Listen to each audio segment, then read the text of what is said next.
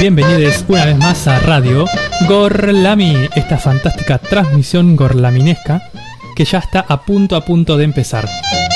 Gorlami, un programa de gente que sabe, pero no se acuerda. Bueno, entonces el terror tiene este contexto en el terror burgués de la Revolución Francesa. Si yo les pregunto, a ver, pero no ponerlos incómodo, eh, ¿qué son los jacobinos? ¿Algo? No, ni idea. No, ¿Chicos de la secundaria? no. No, Sorry, sorry, not sorry. Martes de 18 a 20 horas por la radio pública.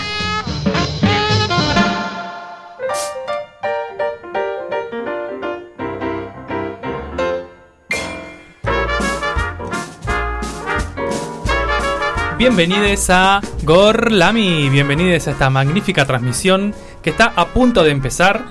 Y acá la gente ya empieza riéndose porque no sé si echaron algo al mate o qué. No, es que está helado. Ah, o sea que vamos a Me tener... hizo una cara como diciendo intomable. No, no, Así no no podemos se arrancar así. y no se No, puede. por Un favor. programa como hoy. Ahora Y hago sí, una corridita. Mínimamente. Triste. Bueno, nos encontramos acá en el estudio de la Radio Pública de Luján y vamos a comenzar presentando a nuestro maravilloso equipo. Dije maravilloso, me quedé en el 2020, pero no me importa. Comenzando por ella, por la persona que nos conduce por los caminos más sinuosos y más gorlaminescos de este multiverso, y ella es ni más ni menos que Lola.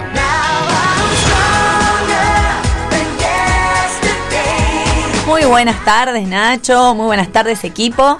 Muy buenas tardes a todos los que están del otro lado. Espero que hayan seguido la consigna de el día que aparecía en Instagram de ponerse la pava, tomarse unos mates escuchando este programa y, segunda consigna, mandarnos una foto. Así la compartimos en redes. El tema de hoy nos interpela, me parece, porque ya arrancamos con la discusión del mate, ¿no es cierto? ¿No es cierto? Sí, es cierto. Ay, Frío ay, para qué quién, expresión. no sé. ¿Eh? Frío para quién, depende, capaz que. Bueno. Pero nivel tereré, nivel, ¿cuántos grados? Para tereré está un poco caliente, pero para mate está bastante frío. Bueno, ahora cuando terminemos de Descompone. presentarnos, 60 grados. Nos terminamos de presentar y vamos a ver cómo le gusta a cada uno, porque eso dice, para mí dice mucho de la persona cómo toma el mate, ¿eh? ¿O no? Sí. Na- ¿Nadie Sí. trajo los significados del mate, algo de eso? No. No. El No. mapa de la vaca. Ahora lo, lo los googleamos. significados del mate. Pero no vamos a arrancar sin, sin darle la bienvenida a ella. La tengo sentada a mi derecha y es mi amiga personal, nuestra queridísima Rita. Ah, un baile nuevo hoy. Costado. Sí, porque Me gusta. Eh, buenas tardes a todos. A mí el mate, como que todo lo que es técnica del mate, como que no sé si me gusta mucho. Me gusta así el mate espontáneo. ¿Qué dice? malo. Quiere espontáneo es malo. Quiere decir que se va mates Exacto, horribles. sí, ¿no? Muy El bien, de- correctamente. Pone la yerba, tira el agua y así lo y toma. quiero decir dos cosas. A vos y a vos, Uy, No, la está gente no está está señalando. a Salem y a Nacho, no les voy a dirigir la palabra en todo el programa. Lo que hace esta gente es, es un espanto. Acá hay que en este programa hay que pelear No, por lo no, tuyo. es como eh, la ley de la selva. No, no, estoy en contra. Uno A robándome me la querés atacar silla. porque te encanta atacarme. te, te ataque. Pero bueno. No, no dialogo con cierta gente. Bueno, Ya vamos a ver a si con el mate por no medio lo logramos. Vamos a continuar entonces dando la bienvenida a este magnífico equipo, continuando con él, con nuestro queridísimo Felipe. Muy buenas tardes. Bueno, em, tengo que decir cómo me gusta el mate antes de empezar o, o no era la consigna. No, después de que nos Ah, saludemos todos, después. si querés. Bueno, si Bueno, te parece. Buenas tardes entonces, nada más. Igual necesitamos que te hagas cargo de que vos trajiste el agua fría. Yo traje el agua fría porque el, em, tenemos un dispenser acá. Entonces, le estaba echando mucha caliente, mucha caliente. Veía que tiraba mucho humo. Ah, to- y fue dije- totalmente culpa Y tuya. dije, Ah. la, la- la corto con un chorrín de frío. No, no, mal hecho. Y la corté con un chorrín de frío Y no funcionó. y no funcionó. Y no- Era un humo Oh. engañoso. Se pasó. No, no. Sí, un chorrín. Un chorrín Sí, puede ser, puede ser. Marce, vos que le tenés el timing al dispenser, ¿ha- ¿hace falta cortarlo? No. Ok. Ahí va, 100%. Yo hice como un 7-3. No, No, es un no, montón. es un montón. era un chorrín. 95.5 de última, Claro, como para. Bueno. Bueno, vamos a continuar dándole la bienvenida a ella, que además de ganas de saludarnos y contarnos cómo está, seguro también nos quiere decir, por supuesto, las redes, ¿no es cierto? Nuestra queridísima Salem. Una perra sorprendente, curvilínea y el Buenas tardes. Eh, estoy incómoda con esto, porque yo no me siento bien diciendo las redes en este momento. Yo siempre espero como Ah, post bueno. saludos para no hacerla larga, ya que falta mi amigo. Te intimida. Pero yo quiero decir que vos, vos, y vos me caen bien. Ah, ok, gracias. Bueno, Vos también, entonces Marce. vamos a seguir dando la bienvenida al equipo, así ella después puede decir las redes y no sentirse ahí apesumbrada por su amigo que queda afuera. Nuestro queridísimo cerebro, columna vertebral, médula espinal, alma mater de Gorlami, nuestro queridísimo Nacho. Muy buenas tardes para todos nuevamente.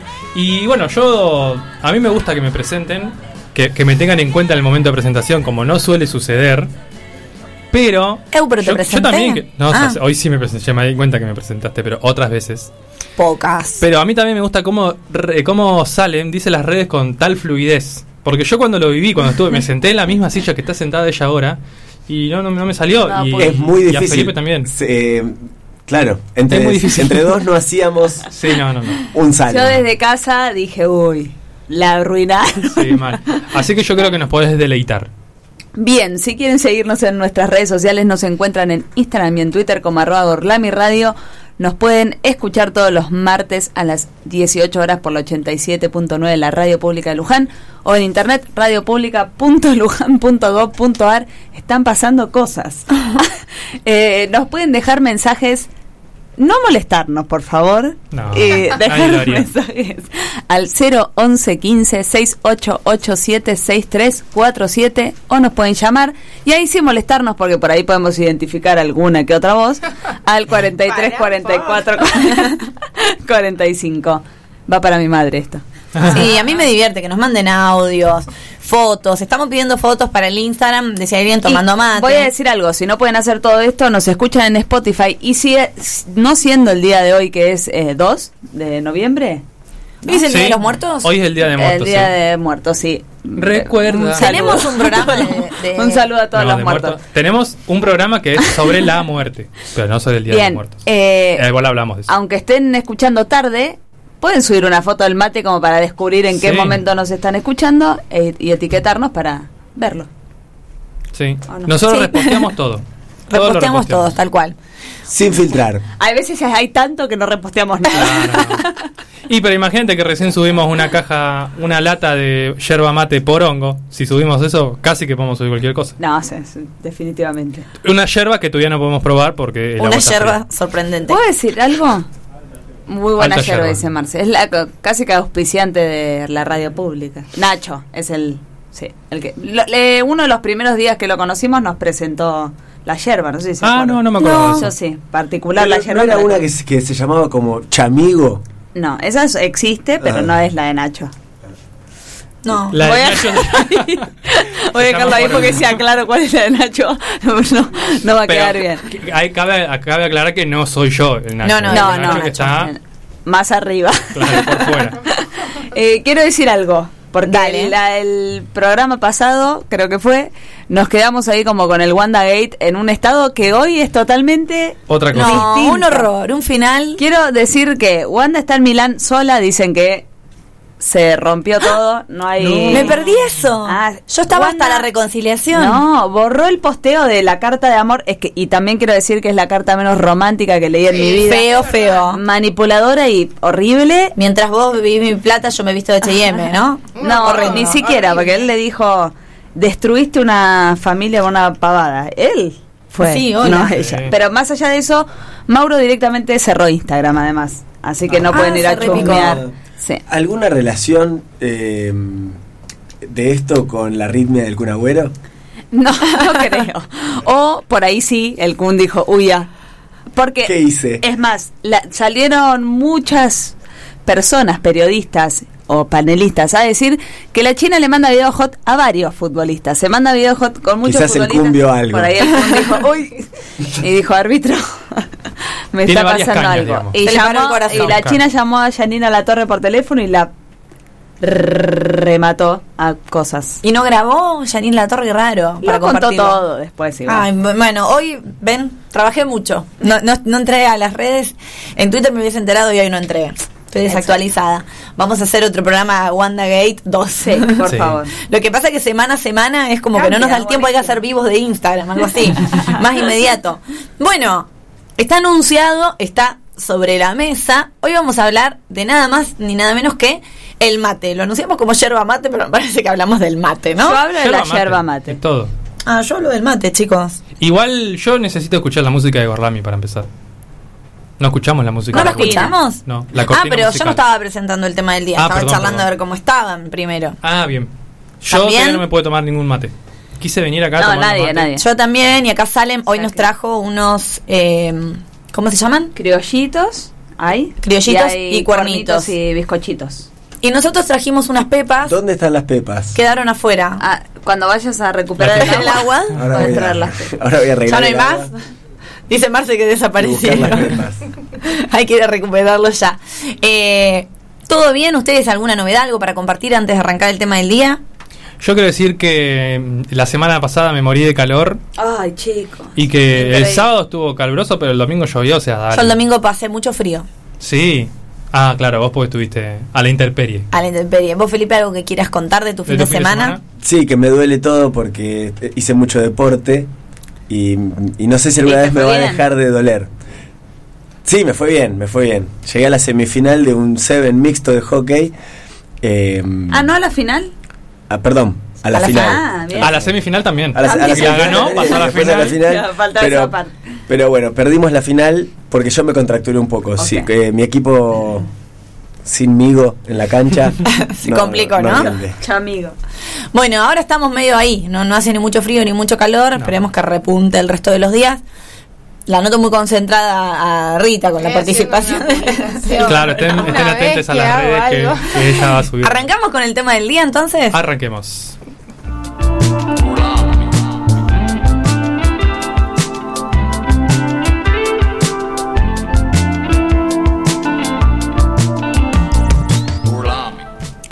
Muy bien, entonces vuelvo a lo dicho, lo tenemos sobre la mesa, está en las redes, está charlado. Hoy vamos a hablar sobre el mate, ¿no? Gran bebida e infusión nacional, si las hay. Y por eso decía que como introducción para mí cada uno tiene que contar cómo le gusta, si toma o no toma. Yo, desco- o sea, no lo puedo poner en palabras, pero, pero lo voy a poner. Eh, me Pero molesta la gente que no toma mate. Vos que te molestan muchas cosas a vos, me parece. Tengo dos amigas que no toman mate. Y me parece raro. Yo tengo una Me amiga que disgusta. no toma mate. Decir tomamos unos mates. No, si yo las quiero igual también, pero no.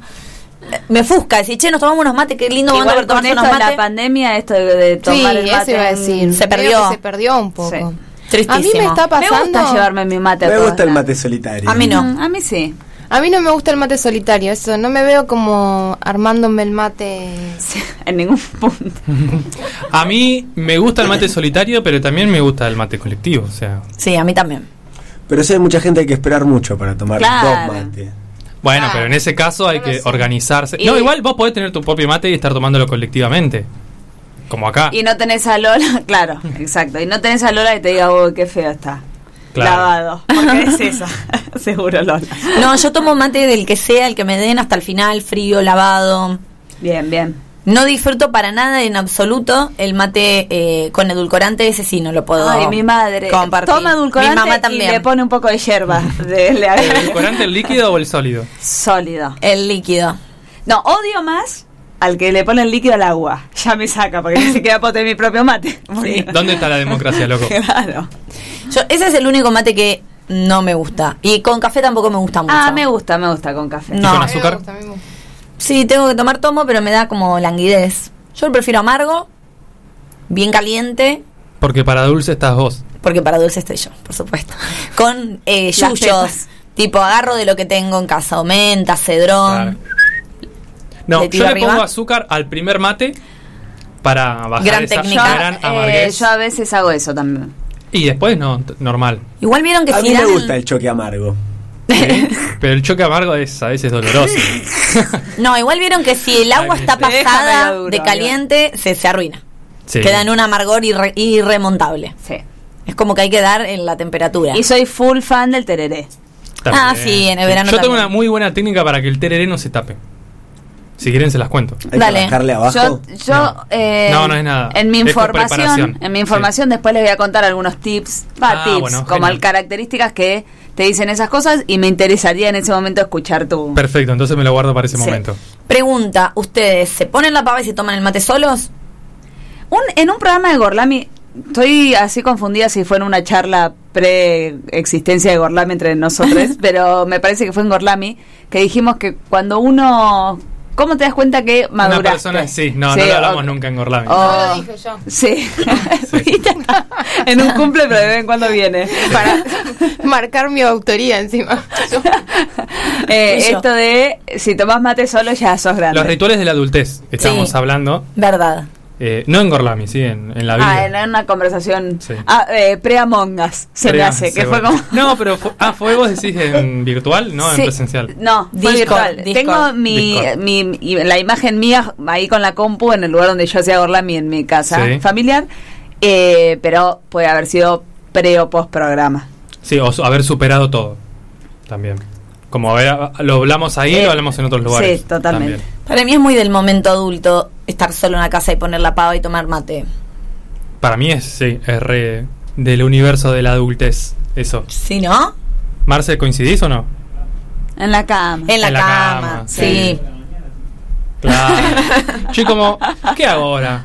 Me Mate. preparo un Me tomo unos mates. Sí. Y vieron que hay momentos que es irreemplazable. Vos le podés poner un café o lo que sea, pero estar en un lugar y decir, en este momento, le hace 6, 7 de la tarde en la playa, refresca, levanta viento, unos mates. O sea, hay situaciones en las que va el mate o nada. Totalmente. Bueno, yo les voy a contar un poco la historia del mate, que si son como muy memoriosos, está linkeado a otro de los episodios de Gorlami en los que también la mencioné. Creo que me acuerdo. Además, adelante voy a preguntar, a ver. Eh, bueno, me anoté el nombre de la planta de yerba mate, el nombre científico, y ni sé si lo puedo reproducir. Ibex paraguariensis. Sí, muy bien. Es un árbol nativo de la selva paranaense. Dicen que llega a alcanzar hasta 16 metros de altura, pero que eh, para ponerlo en producción y para que sea fácil la cosecha y demás, lo que hacen es ir talándolo constantemente y que no quede en más de una altura de 2 o 3 metros. Castores. No hace falta, no hace falta explicar qué es, que es una infusión y demás. Pero sí tengo algunos datos importantes o interesantes para sumar antes de que eh, les cuente de dónde viene, cuáles son también los primeros registros que hay de consumo de eh, la yerba mate. La producción viene en Argentina actualmente de las provincias de Misiones y Corrientes. Y hay un número, miren chicos, no lo puedo ni, ni mencionar. 277 Es difícil. 277.332.014 millones de kilos ¿Qué? Millones de millones. de producción de yerba mate para el mercado interno en el 2019. O sea, billones. Página oficial de la, de la República Argentina, ¿eh? del Ministerio Oh. de Producción. Me parece una barbaridad. Un. Yo creo que lo escribieron mal. Millones ser. de millones. Para mí son 277 millones. Sí. Es un billones, es un Sí, montón. Porque billones es un montón. Pero para mí 277 millones Pero ser. ¿en qué escala temporal? ¿Billones decís? Claro, Por pero eso. ella dice que lo escribieron mal. Está dudando de la fuente. Bueno. Que, que alardeó Sí. hace un minuto. No, pero la fuente es la página de- del gobierno. Pero ¿en cuánto tiempo? Ah, buenísimo. 2019, la producción de, solo del 2019, Solo del para el 2019. mercado interno, ni siquiera lo que se exporta. Porque Argentina además es el principal exportador de yerba mate al exterior. A los traidores que viven afuera del país. Claro. Les vendemos yerba a los que se fueron a vivir a España por un futuro mejor y después están desesperados buscando un súper para conseguir la yerba. Bueno, yo quiero decir que en México estuve de, de beca estudiantil y hacía, no sé, 15, 20 kilómetros en colectivo para conseguir yerba mate en el shopping que conseguía. En Australia pedías por internet. ¿Y te ¿Te llegaba? llegaba? Mira qué bien. No, en México, pero yo estoy hablando de México 2012. Otra época. Eh, bueno, la producción en Argentina es altísima, obviamente la mayoría es para el mercado interno. Las cifras estiman que más del 90% de los argentinos toma mate. Por eso yo desconfío del 10% que no. Wow, Un montón. Más del 90% es un montón. Cada argentino... ¿Entran los bebés? no creo.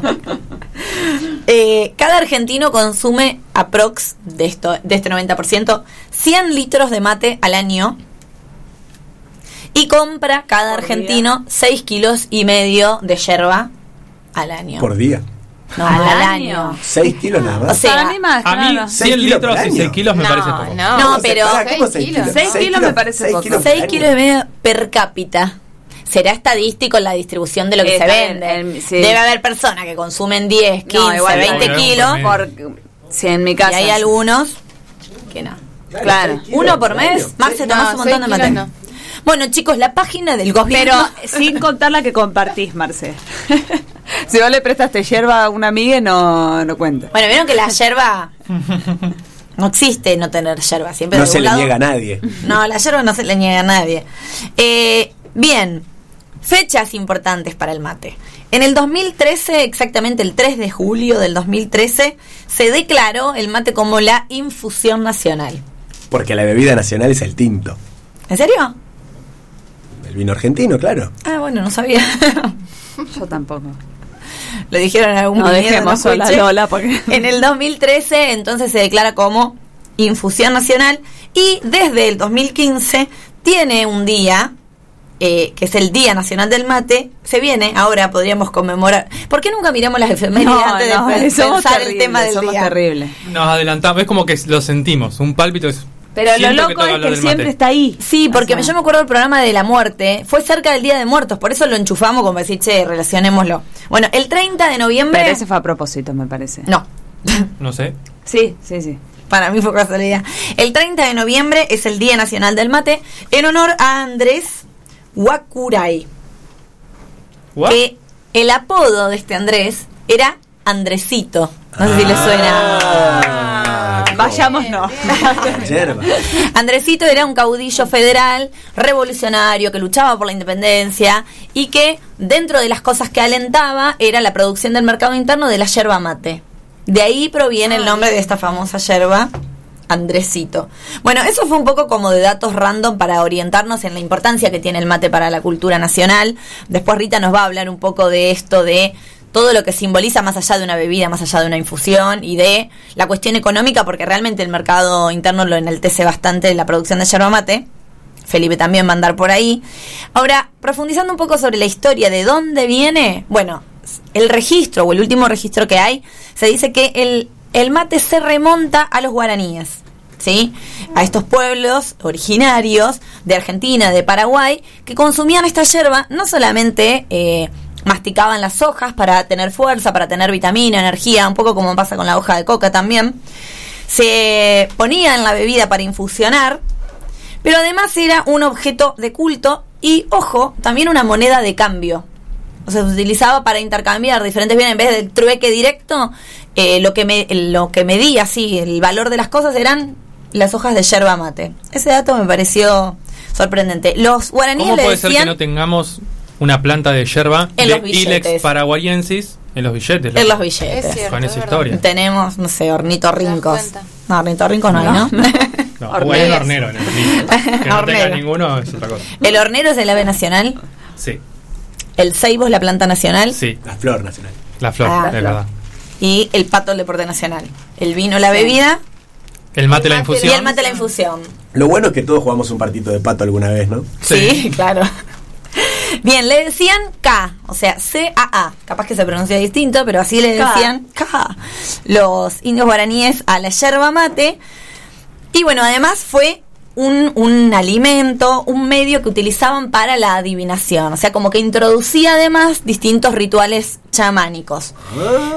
Cuando llegan los españoles y se encuentran con los guaraníes, dicen, che, ¿qué onda estos tipos? Cada vez que están masticando o tomando esta cosa rari, son más fuertes, más resistentes y tienen mucha más valentía que nosotros. Empecemos a consumir esto, ¿no? Vieron como en la yerba mate algo inspirador. Y eh, así es que los jesuitas donde empiezan a armar sus plantaciones, dicen, venga para acá la yerba mate.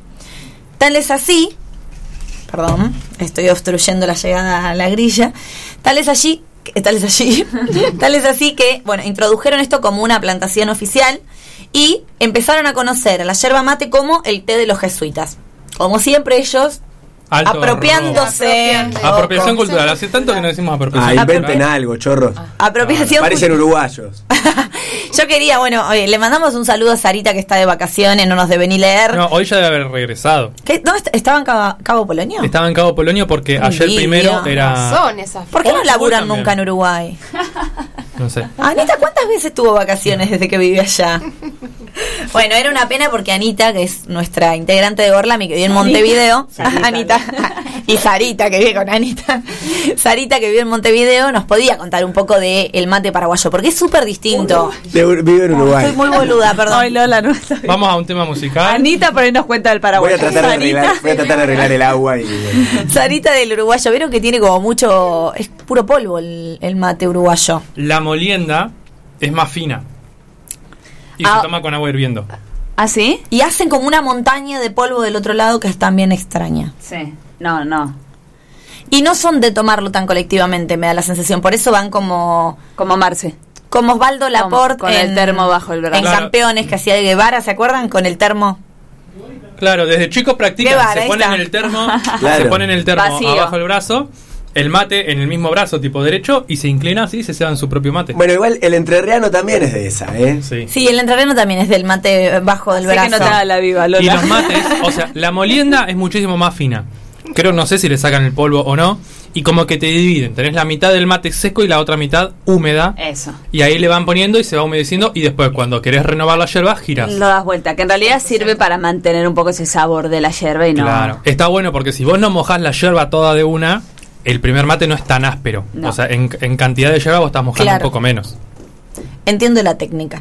Bueno, los jesuitas entonces son los que promueven la producción de yerba mate y se sostiene durante todo el periodo de la colonia, la independencia, aunque ya no con tanta fuerza. Recuerden que cuando los jesuitas se retiran de la colonia española, eh, la producción de yerba mate cae muchísimo en lo que es el mercado interno, al punto tal de terminar de extinguirse la planta en la Argentina. ¿Se acuerdan de eso? Mira. Qué un poco, sí. Que a un personaje la guardó, ¿no? ¿Quién guardó era? una plantita, no me acuerdo. Ay, chicos, dale, lo expliqué yo también, no me escuchan. Sí, No, yo me acuerdo, no pero no me acuerdo el nombre. En un programa de arquitectura.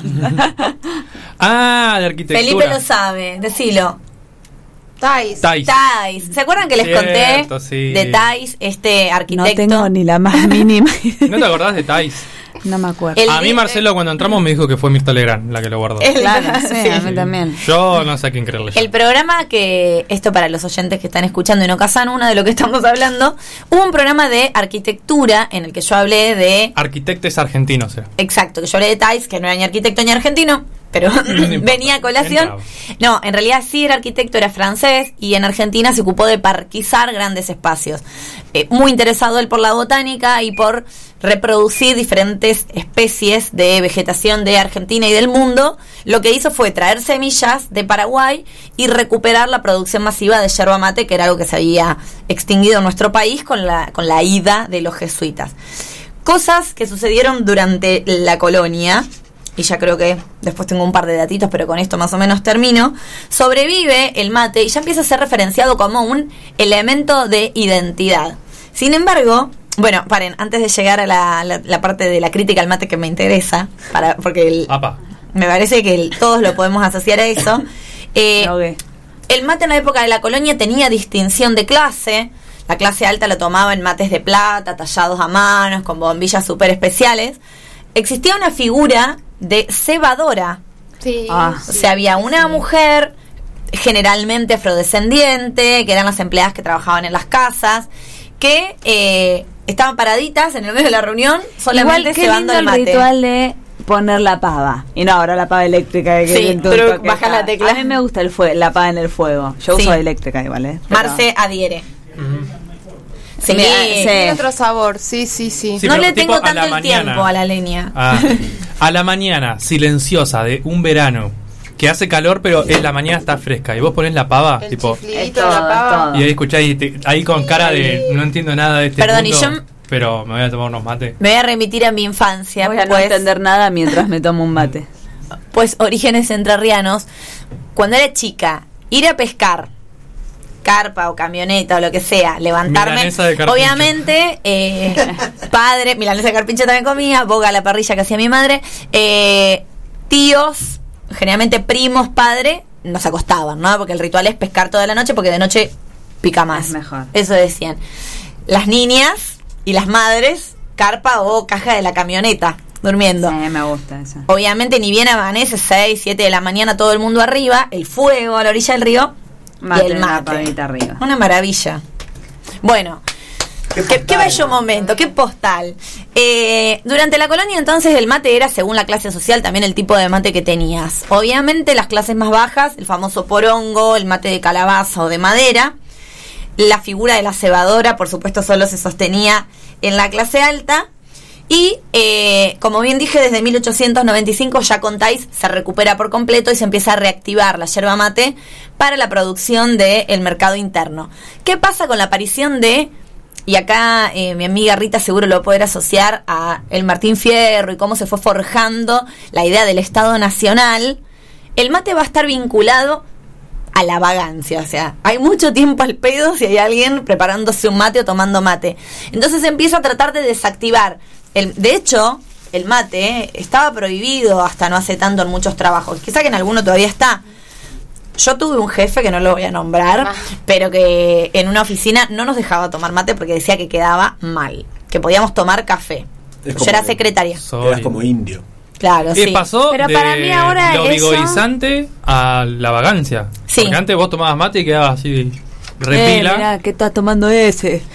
No, parece ser que en esta época, tipo de 1860 en adelante, donde se trata de forjar la idea del Estado-Nación y de construir esta identidad, sobre todo los líderes, los primeros líderes nacionales que trataron de unificar, querían imitar las costumbres europeas, ¿no? Entonces se trata de instaurar otro tipo de práctica, el té, el café, y el mate va a estar asociado a lo indio, a lo Claro, la vulgar. barbarie, o sea, se abre esa brecha entre la civilización y la barbarie y toda la cultura gaucha queda del lado de lo que hay que combatir, digamos. Exacto, bueno, pero ya ven que la cultura gaucha resistió, perseveró, y ahora les voy a decir algunas cosas por las cuales debemos eh, aferrarnos a esta tradición que además de darnos identidad, nos da un montón de beneficios. No sé si vos los ibas a decir. no, no, los leí porque siempre hay que estar preparado. para el debate. Eh, el mate tiene, o es en realidad, antioxidante, fuente de vitamina B, B1 y B6, minerales como el potasio y el magnesio, reduce el colesterol malo, o sea, hay que tomar mate, aumenta las defensas, protege el daño celular, tiene algo que se llama, acá ayúdame vos, eh, Nacho, XA, no sé si será xantinas. Santinas, puede ser, sí. Ah. Santinas es un pigmento. algo así, que favorece la concentración. O sea, lo quisieron erradicar, no funcionó, es parte de nuestra cultura, es parte de nuestra identidad, pero además, es diurético también. Es diurético. Además Yo es alto alimento. ganas de ir al baño. Totalmente. así que bueno, ese es un poco así como un recuento de la historia y algunos datillos interesantes del mate. Me Espero que les haya gustado. ¿Qué lo parió? Bien, eh, Perdón, sigo sin dar con la temperatura del agua. ¿no? ¿Pero hiciste vez. algo o fue un 100 Le, cero? le puse agua caliente. Al- pero lo vaciaste completamente. No, y sí, no, no aprende ¿Qué más. hizo? ¿Para qué No, lo es mandamos? Voy yo, voy yo. Porque esto ya es cuestión Ya del programa. ¿eh? Es como que. No, porque Vas a aparte empezar con- hay un montón de comida. Sí, ya no baja. Claro. No, así no se puede. A bueno, ver, vamos a seguir Ah, hablando del mate y en este caso Salem nos va a compartir algunas otras cosillas interesantes que la verdad no te cuida de que preparó, pero Esperemos que sí. Seguro que sean sea interesante. Cosillas interesantes. Yo les voy a hablar un poco de los elementos principales que tiene la yerba mate y después les voy a hablar de los tipos de yerba mate y digamos cuál elige la gente según sus gustos A ver. de acuerdo a esos elementos que tiene. Eh, cuando nosotros queremos tomar mate, tenem- tenemos que prestar atención al estacionamiento, el tiempo de estacionamiento, que obviamente esto varía según las marcas, no, no hay una magia en esto, ¿no? Por eso hay más baratas, más caras y bla, bla, bla. Y al blend. El blend sería como el conjunto de... Mezclas. Exacto, muy bien. Como el vino. Y es Borracha. el polvo, las hojas y el palo. Sería el blend de la yerba mate en este caso. Me miraron con cara de "Mm, no fue un gran aporte lo que hiciste, era una era re adivinable. bueno, perdón. No, pero blend- bien, hay bien. blend de té. ¿no? No, Eh, bueno, por eso en, en este caso la, la mezcla esta es de estos tres elementos. Les voy a contar qué es lo que le da cada uno al mate.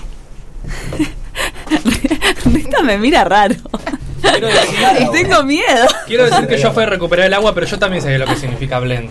Porque es Sí, blend de bueno. vinos, los tés, Del cuando té, té haces sí. mezclas, del café también, que no lo recomiendan mucho el blend de café, pero... Hay también blend de usa. whisky también.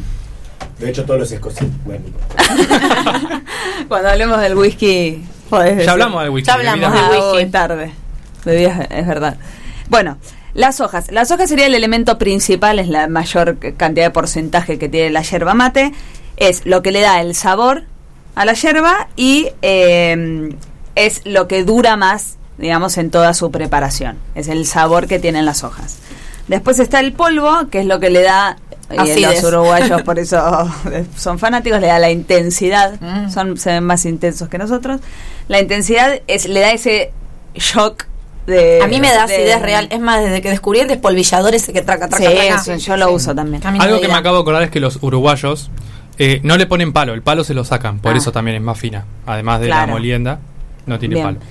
Eh, bueno, es eh, tiene mucho sabor al principio, el polvo le da ese sabor al principio y después no dura tanto como dura el sabor de las hojas. Eh, y es, eh, es lo que le da también esa espumita. Si Ah, tiene sí, mucha espuma es que tiene mucho polvo también. Así que si no le gusta el polvo y tiene espuma, no va de la mano. Y después está el palo, como decía Nacho recién, que es el tercer eh, complemento de estos dos, que eh, eh, sería en el caso del- de la plantita de la yerba mate, el tallo de la hoja, eh, y no tiene mucho sabor, pero le da como, como diluye un poco todo lo demás, como que lo hace un, poquito más llevadero Claro. a lo otro que sería demasiado intenso. Eh, bien, como decía, esto es el blend, que son los elementos de la yerba mate, y después tenemos el tiempo de estacion- estacionamiento, que las plantaciones, estas de 16.500 metros de 300. yerba mate que van cortando de a poco, los eh, productores las eh, almacenan como en cámaras eh, acondicionadas especialmente, ¿no? Para esto. Y ahí se controla la temperatura y la humedad para que para lograr la maduración eh, que quieren. Se, más o menos es de entre nueve meses a un año. Esto también tiene que ver en la calidad de la yerba o cuánto le da. Si no la secan al sol. Y por eso varía. Sí, hay- hay- después cuando hable de un tipo de yerba hay unos hay un tipo Ah, de yerba ah. que se seca a leña. Esa le Ah, gustaría mira. a Marce. Sí. Eh, bien.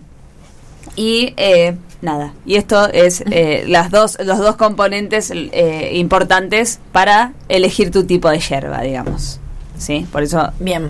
eh, también peleamos con Había, los se habían viralizado en su momento fotos de la gente que hemos sido engañados, vieron que sacaban Ah, fotos de compra un kilo de yerba y me trae esto, ¿no? Separaban el polvo de la hoja y el palo y era un medio kilo de polvo y el resto de- Bueno, pero para los uruguayos eso sería felicidad pura. por eso para los argentinos no. A mí me gusta, Bien. a mí me gusta. Eh, los tipos de yerba, les voy a contar. Rita está rara hoy. Está rara, ¿no? Está rara. Y está dispersa. Empezó, ra- empezó enojada, en un cumple. durmió poca siesta. Sí, ¿no? Sí, o Ya se levantó muy enseguidita de la radio, me parece. Tuve sueños extraños. Uy, Bueno, ¿nos No contar algo? No, no preguntemos. Está muy concentrada con el teléfono. Igual recién vamos a mandar un saludo.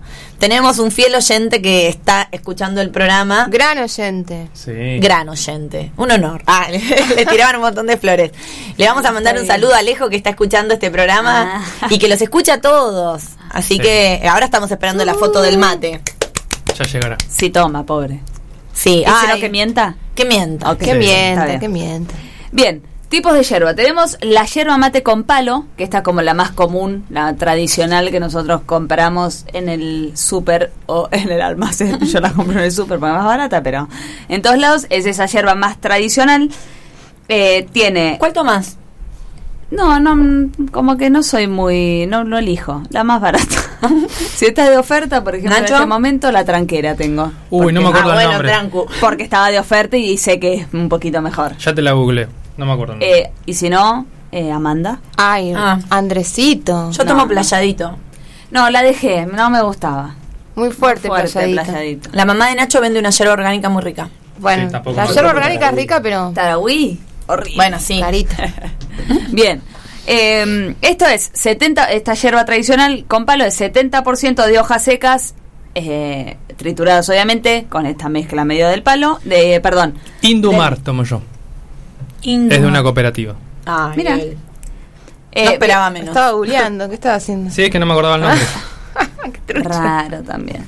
Qué raro. Bien, 70% de hojas y 30% palo. Roapipó, Esa orgánico, muy buena. Nosotros Buena, también, buena, pero- Sí. También. Carita. Rica. Es cara. Sí. Y un Ah, kilo, por, level, un kilo level. por mes.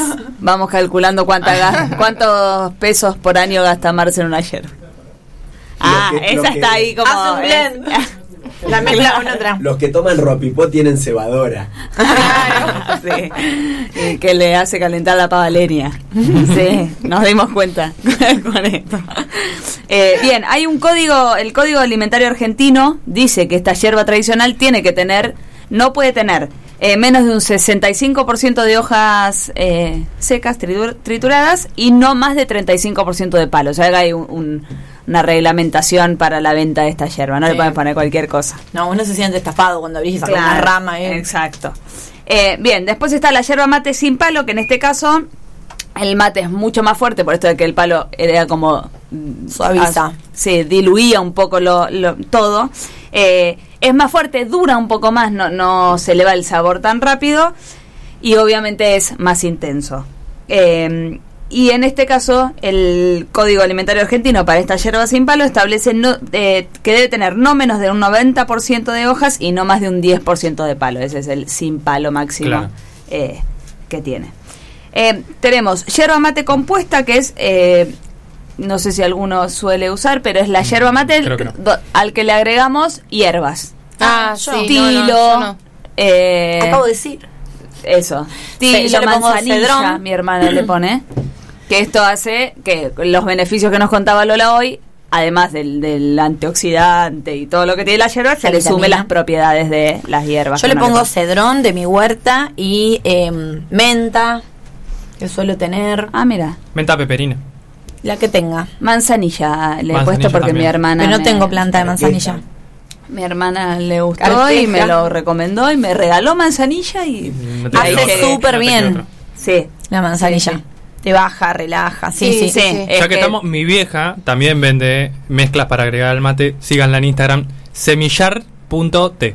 Sí, y yo iba a decir eso también, que yo pongo cedrón, menta o algún menjunjín de yuyos que le compro a la mamá de Nacho y son buenísimos. Muy ricos. Bien, en este caso el Código Alimentario Argentino dice que las eh, comerciales, digamos, ¿no? Porque no voy a juzgar a tu madre cuánto le pone, pero hasta un 40% de hierbas aromáticas y el 60% restante de No, hierba. Esa es la, menos es la proporción eh, máxima, digamos, que puede tener eh, la compuesta.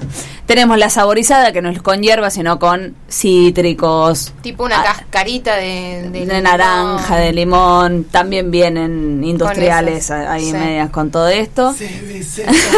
Exacto. Siempre. Eh, y esto sí le saca un poco la intensidad o el, eh, es como para los fans del mate dulce o no amargo en realidad. Porque tiene un sabor extraño. Yo Es siempre que raro. tomo, siempre es ra- raro el sabor. Raro. Como que no me sí, gusta. nunca le encuentro. Igual me gusta todo, ¿eh? Como sí, que sí, no- si hay un mate te lo tomas. Sí. Yo también.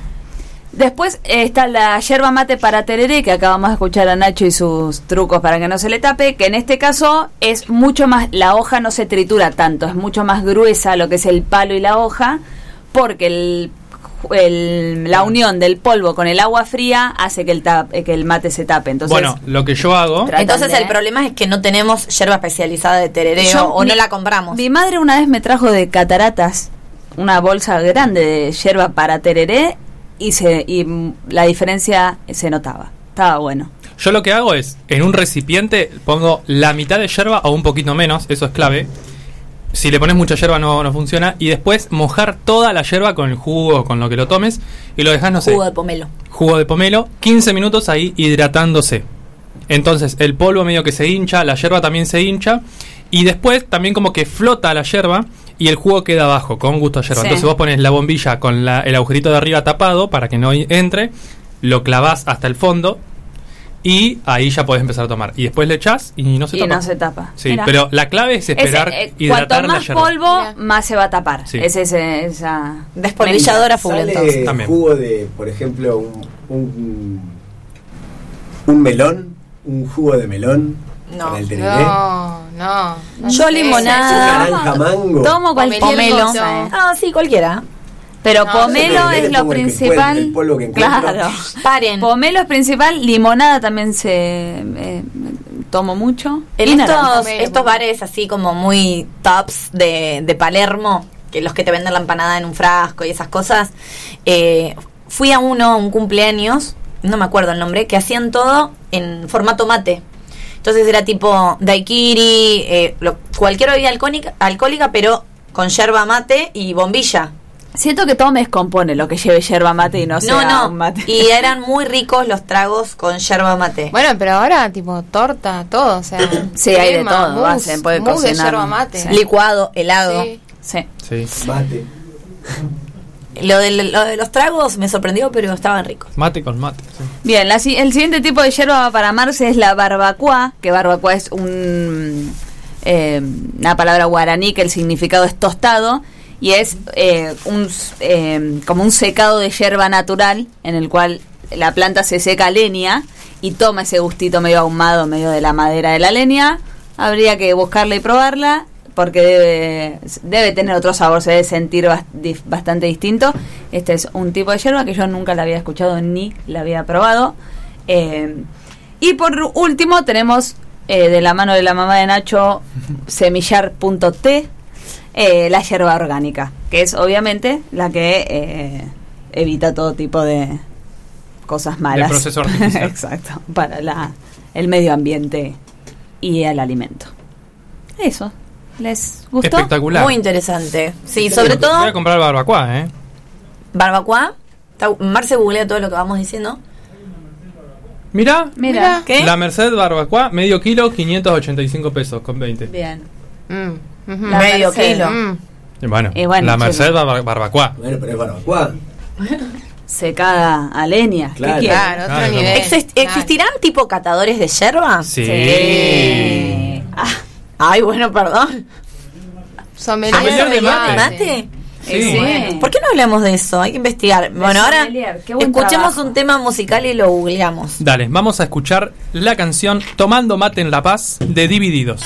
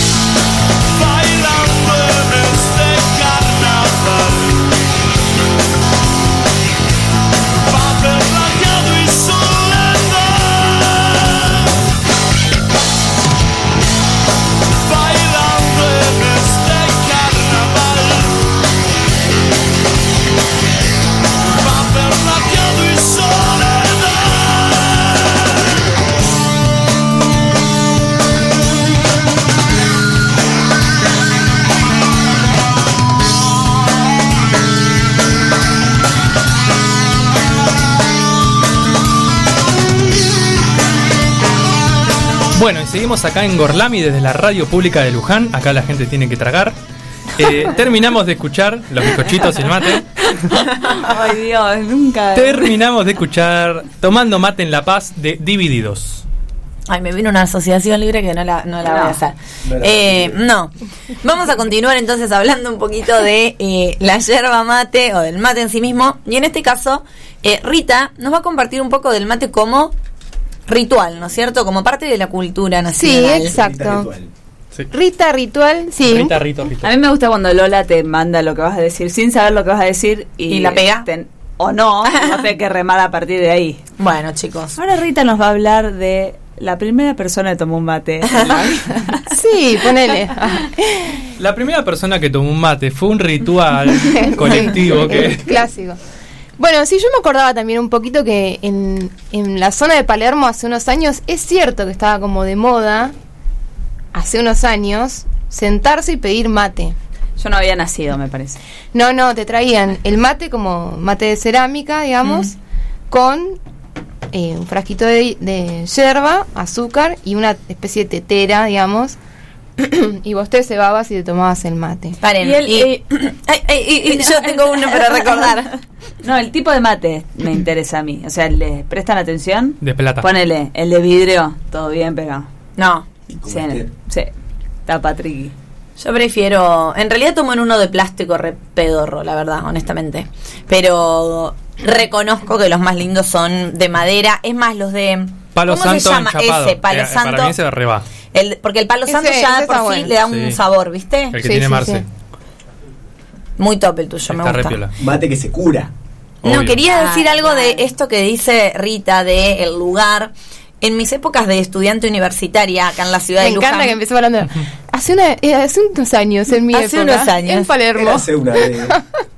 En mi época universitaria. No, yo no sí, señora, nacido. cuente. Acá vi los inicios de lo que fue después un bar, restaurante, lugar que era la Andariega, ¿se acuerdan? Ah, sí, Sí. sí. Los no. orígenes de la Andariega Era eran enfrente de la plaza, frente, no, pero no era tan No, no, pero era, la cosa del mate, el sistema. era bastante hippie, eh, en el sentido que estaba enfrente de la plaza de la Basílica, pero la onda era, Era eso. iba a estudiar yo con mis compañeras de la universidad y nos daban, alquilabas el equipo de mate, el de Tergopol, te Sí, daban tu sí, equipo por eso. y una bolsa de tortas fritas, había libros, podías sentarte a estudiar ahí, íbamos tardes y tardes y tardes. Bueno, Sin pero. ir más En realidad, lejos. Lo, lo palermitano fagocita lo hippie y lo Claro, exacto. ¿Qué es eso? Sí, exacto. sí. Pero acá era distinto y me parece que un poco se pierde esto que hablábamos del ritual, ¿no? De la, de, o sea, pensar el, el, el ritual del mate que empieza con esa pava que se pone a hervir o, o en la pava eléctrica, lo que quieras, pero esto de hacerlo uno, ¿no? Forma parte de ese, de ese ritual. Eh, tomar mate no es lo mismo que cualquier otra infusión, ¿no? Tiene una dimensión simbólica que tiene que ver con una dimensión dialógica, esto de que, de que nos predispone a la charla con un otro. Incluso cuando se toma solo también tiene esa, empieza como ese diálogo interno, ¿no? O sea que no sucede lo mismo con otra infusión y por eso pensamos que está muy cercano al ritual. O, es más, en su célebre Tristes Trópicos, Levi Strauss se refiere al mate como un ritual explícitamente y dice, es a la vez un rito social y privado. Se sientan en círculo alrededor de una niña, la china, ¿no? Esto que Mm. hablábamos de que existía esta figura de cebadora que tiene una pava, un calentador y el recipiente, que puede ser una calabaza con un orificio bordeado de plata. El receptáculo dice está lleno de polvo hasta los dos tercios y la niña lo va embebiendo con agua hirviente. Solo queda saturarlo de líquido antes de ofrecerle al dueño de casa. Después de sorber dos o tres veces, este devuelve el recipiente y la misma operación se repite para cada uno de los participantes. Los primeros sorbos procuran una sensación deliciosa, por lo menos al que está habituado, pues el principiante se quema. Esa sensación, dice, viene del contacto un poco untuoso de la plata escaldada, el agua efervescente, rica, de una espuma nutritiva, amarga y olorosa a la vez, como una, y qué poético, como una selva entera concentrada en unas gotas. Es un verdadero ritual que expresa todo una comunidad en cooperación.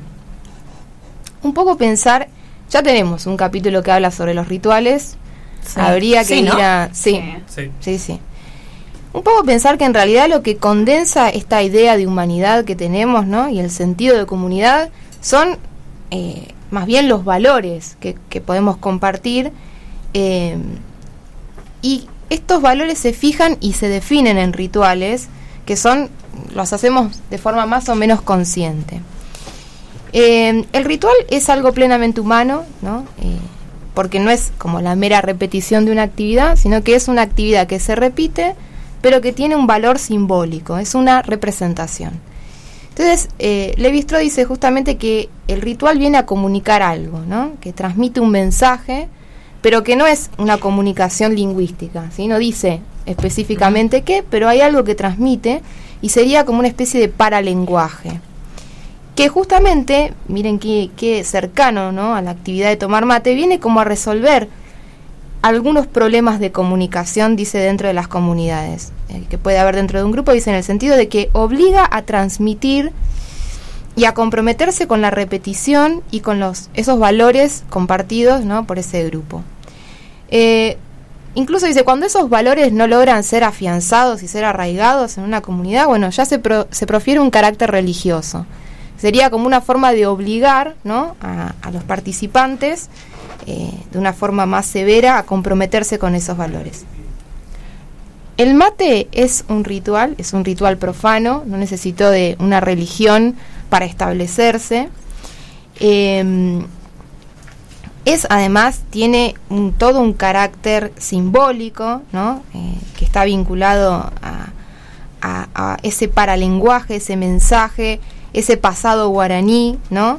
Y también que nos une con ese pasado sudamericano, eh, que representa muchos valores, eh, como el grupo, ¿no? Eh, la comunión, la sencillez, y que, como decíamos, tiene toda una dimensión dialógica que es sumamente explícita, ¿no? Es prácticamente una, una invitación a la charla.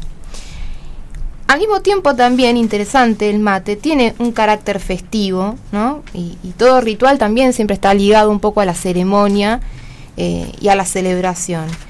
Eh, obviamente que esto está muy, muy, muy inscripto, ¿no? Eh, el mate en la reunión de amigos, en los cumpleaños, en los viajes. Pero lo lindo, lo que me parece también interesante, es que el mate también inscribe como una especie de celebración cotidiana, ¿no? Una especie de pausa y de, y de interrupción a esa lógica cotidiana. Y es más, muchos toman mate para poder sobrevivir a la lógica cotidiana. Todo lo que sea para sobrevivir. Todo la lógica cotidiana es bienvenido. Bueno, el rito, digamos, a diferencia del juego, requiere una técnica Totalmente. que comparten solamente los miembros de esa, de esa comunidad, que se busca sostener en la transmisión. Yo ya dije que no soy fan de la técnica, de la técnica del mate. Pero bueno, esa técnica sería igualmente eh, como la práctica que vehiculiza el sentido y que hace implicar a esa comunidad cooperativa de la que la hablábamos recién, ¿no? Lo último que quería un poco señalar y que me pareció interesante de lo que dice Levi Strauss a propósito del mate, en todo ese estudio que hace, dice que el mate hace pasar a todos los participantes al lado del bando ganador. Y me parece que ese, ese es el propósito del mate, ¿no? En una sociedad que, que es tan dividida, el mate forma colectivo y forma comunidad. También podríamos pensar que es un dispositivo de control. Por supuesto. si esa comunidad implica conciliar y aplanar toda diferencia, bueno, eso sería, me parece, para el lado B del la mate. secta del mate. El lado B del el lado B del mate, pero hoy no, hoy nos quedamos con lo bueno, ¿no? Sí. Bueno, Hasta, mejor. hasta que hable Felipe. Más o menos. ¿por bueno, qué? muchas gracias, Rita. Sin duda, adhiero completamente a la cuestión del ritual y todo lo que simboliza, pero hoy no nos vamos a quedar solamente con el lado A. Ah, ¿no? Porque Felipe nos va a contar un poquito sobre la mano de obra que se utiliza para el cultivo de la yerba mate. Bien, eh, no, por eso, después de... Dijo con un tono tenebroso, así que ya me da miedo. Sí, que de teniendo, de- teniendo el background del café y del chocolate, No es tan no sorpresivo. sé cuándo nos sorprenderá. Exactamente, bueno, como ustedes verán, ese mate caliente que están disfrutando en este momento fue producido en una situación de explotación bastante crítica, la que incluye, y lo que es lo que más preocupa, eh, trabajo infantil, ¿no? Eh, las personas que trabajan en la cosecha de la yerba mate se llaman tareferos, ¿sí? Y mm, eh, Andresitos. An- Andresito. se, llaman, se llaman tareferos arbitrariamente. Hay tareferas y tareferos y también hay niños tareferos, que eso es lo más preocupante. Tareferes todavía. y tareferis. La, la palabra tarefero viene de tarefa, que es tarefa. eh, Ah, tarea en portugués. Fechiceira. Entonces, entonces eh, de ahí viene la palabra tareferos. En algunos lugares se le llaman mensú. A los que trabajan la yerba mate o los trabajadores de campo de esta zona, ¿no? De Misiones, de Paraguay. Mensú, como mensú. Mensú. Ay, yo pensé exactamente lo mismo. Estaba. Era No sé. Me- No, era mensú. Mensú viene de mensual porque se los contrataba por mes en algún momento. Ah, mira. Pero pensé en. El trabajo de les tareferes es muy duro. Comienza, eh, el periodo de cosecha abarca de abril a septiembre y en menor proporción de, de diciembre, enero y febrero. Es decir, casi todo el año. Por otra parte, comienzan a trabajar a las 4 o 5 de la mañana, dependiendo a la hora que ya empieza a haber un poquito de claridad, ya están eh, los obreros en el campo, retirando las hojas de la planta, y trabajan en jornadas de hasta 14 horas. Pésimamente pagos, y también, como se sabe, los trabajadores del campo, que muchas veces van lo que se llama trabajador golondrina, que van persiguiendo la actividad por temporada, viven en condiciones muy precarias, es decir, no tienen su propia casa, sino que eh, se van instalando donde pueden, por lo general cerca de los lugares de cosecha y hasta incluso en algunos casos en carpas precarias hechas de, de nylon, donde viven ahí mientras dura la cosecha. Igual ¿no? a lo que veíamos de los campos de café, ¿se acuerdan? Sí. Y de cacao, Sí. em, de tabaco también, sí. Bueno, lo que tiene que. mm, La particularidad que tiene esta cosecha es que. O sea, y lo que permite el trabajo infantil, primero es la gran marginalidad en la que viven los trabajadores. Eh, las familias van a trabajar y no pueden llevar a los chicos a la escuela. Se supone más o menos que más o menos el 20, entre el 15 y el 20% de los niños, hijos de tareferos, no van al colegio y acompañan a sus padres a trabajar y trabajan. Eh, además, así que no hay 14 mucha horas de jornada, ¿no? exactamente Eh, y es un trabajo principalmente manual si bien hay algunas máquinas eléctricas la mayoría de la extracción de las hojas de la planta es absolutamente manual, ¿no? Por eso también pueden trabajar los niños. Lo que pasa- aprovechan que pueden poner las manos eh, y a ir cortando las hojas. Pasa como con el cultivo de la cosecha en realidad de algodón, que también el trabajo infantil es porque no se puede extraer el algodón sin dañar la planta, entonces es terrible, pero lo que tienen trabajando semi esclavizados son niños porque tienen las manitos chiquititas para poder sacar como el capullo de algodón sin dañar la planta.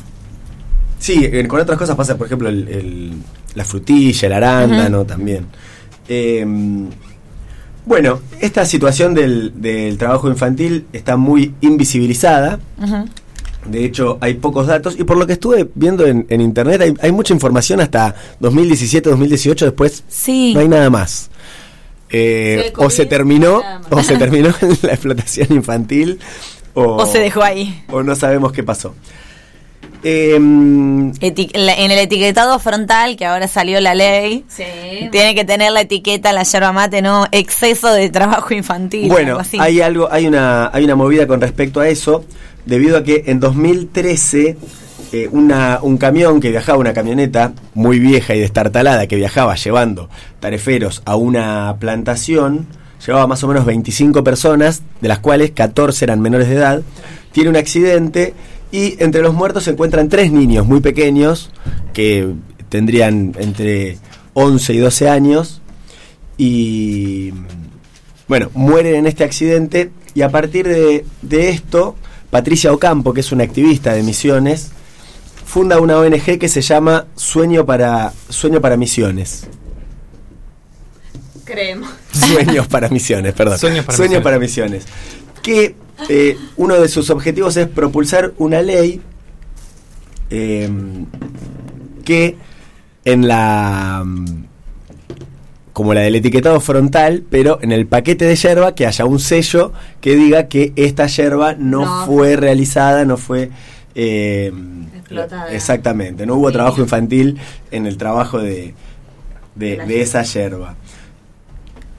La ley implica que, alguna, que algunas universidades, universidades nacionales cercanas, se encarguen de verificar. Claro. Porque dicen que es muy difícil, como está tan diversificado el trabajo, por una parte sacan, otras empresas Sí. compran, después del el envasado, está todo tan dividido que no se puede saber si Entonces- de esta planta que sacó una persona Claro. adulta no se mezcló en el camino con yerba que extrajo un niño.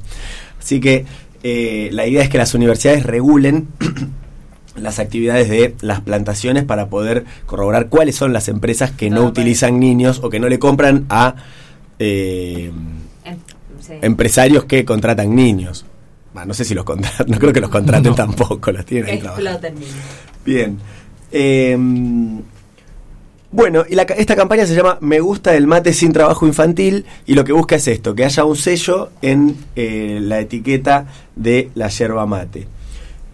Para que podamos elegir, se- en teoría se paga un poquito más cara, 10 centavos de dólar, no sé a esta altura cuántos serán 10 centavos de dólar, para que uno pueda contribuir eh, con las familias que están implicadas en el trabajo y un poco para luchar en contra de, el- de la explotación infantil en misiones.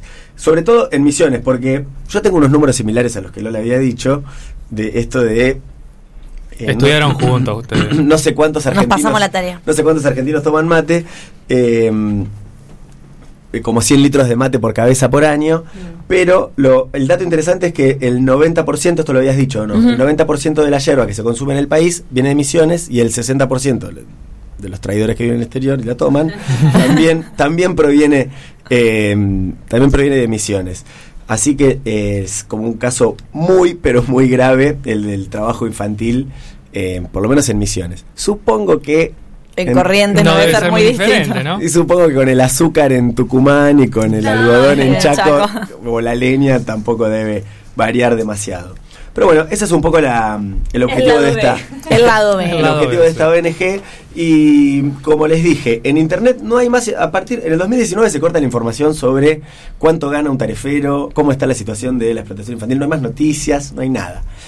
Eh, Miedo, básicamente. Sí, y, y la ley, aparentemente, esta ley del, del sello que se llama Me gusta el mate sin trabajo infantil, eh, está en proyecto. En la página de la Cámara de Diputados quedó como proyecto y ahí está. Bueno, podría sumarse a esta nueva ley de etiquetado, ¿no? O sea, Eh, eso La verdad que sí. Sumar una etiquetita. Ya que ahí. estamos, podemos informar que No hemos sé. sufrido una transmutación Sí. silenciosa. Esperemos que haya sido silenciosa. Rita nos abandonó y se transformó en Winona. Bienvenida Winona, a la, Winona. A la Argentina. ¿Cómo están? Bien, acá estamos. ¿Es, es ne- es necesario? El... Solo si te ¿Cómo sentís te- cómoda. Ah, bueno. Parece que voy mejor sin él. Dale. Por Igual- estoy más... Antes Sí. de que arranque Winona con su columna, vamos Falta, igual falta No, la canción. a para- escuchar un tema, ¿no? Sí, además les quería decir que yo me acuerdo del mensú, mensú famelo Ah, gemelo, gemelo. Los guantes se me fueron Al suelo, al suelo, chiqui bum bum bum. Que nunca supimos. Ahora lo de los guantes capaz que se resignifica con lo que dijo Manu. La veo- hay que buscar el origen del, no- del mensú. Sí, sí, sí. Me dejó Sí. pensando. Trabaja- Yo siento que que trabaja todas por mes. esas canciones no tienen un buen origen. No, No, no. Eso es un, um, buen... Un buen La farolera No, para- tropezó. Eh, Los maderos de San. Juan. También. Ay, esa También, no, no. Para ahí hay no, pero unos. la de. Don Verdugo, Panza de Agua, esa es la peor de todas. Ese es terrible. Ah, Yo sabía una mujer. de un bichito. No, la mía era la de un bichito colorado. Colorado. Mató a su mujer. Bueno, Yo la un cantaba mucho. igual. Pero el bichito colorado para mí mejor que dos. Don Verdugo. Con un cuchillito de punta más, claro, Don. Juan de Era más Villararanja. eufemístico. El bichito colorado, el verdugo era el verdugo. Sí, pero era, le, sacó las tripas y las puso a vender igual el bichito El colorado. Ah, bichito colorado es comunista. Sí, con, raz- Es con razón. Era un mensaje. Bueno, muchas gracias Felipe por tu aporte. No, no hay de qué. Eh, ahí tuvimos ya como para entrar en el lado B de la yerba mate, veníamos con ah, las vitaminas, el magnesio. Bueno, esperamos que les haya gustado el tema del día de hoy. Vamos a pasar a un temilla, Nacho. Así es, nos despedimos de este maravilloso tema que es la yerba mate, escuchando la canción Entré a mi pago sin golpear de Soledad Temón. Pastoruti. Me muero. A revolear el poncho.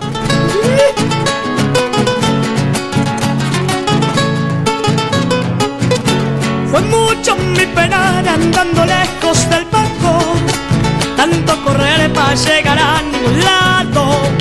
Estaba donde nací, lo que buscaba por ahí.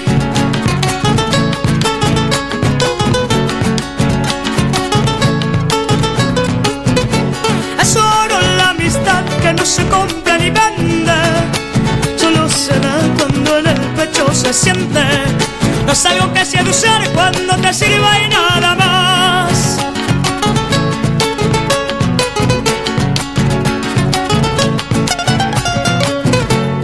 Así es como se dan en la amistad mis paisanos. Sus manos son porque chimate ese vato.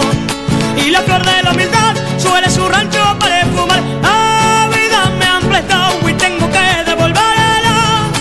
Cuando el creador me llame para la entrega, que mis huesos piel y sal abonen mi suelo natal.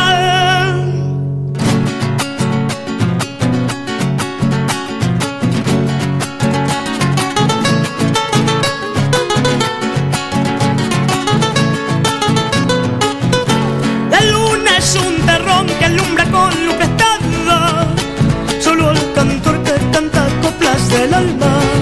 Estalla el corazón el sol que trepa por su voz.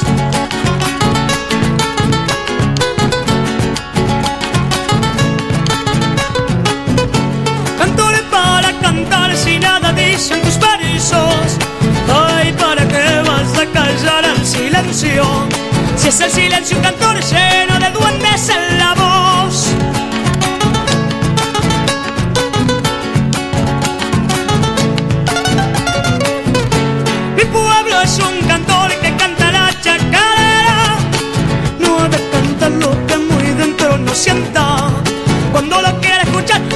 mi pago sin golpear. La vida me han prestado y tengo que devolverla.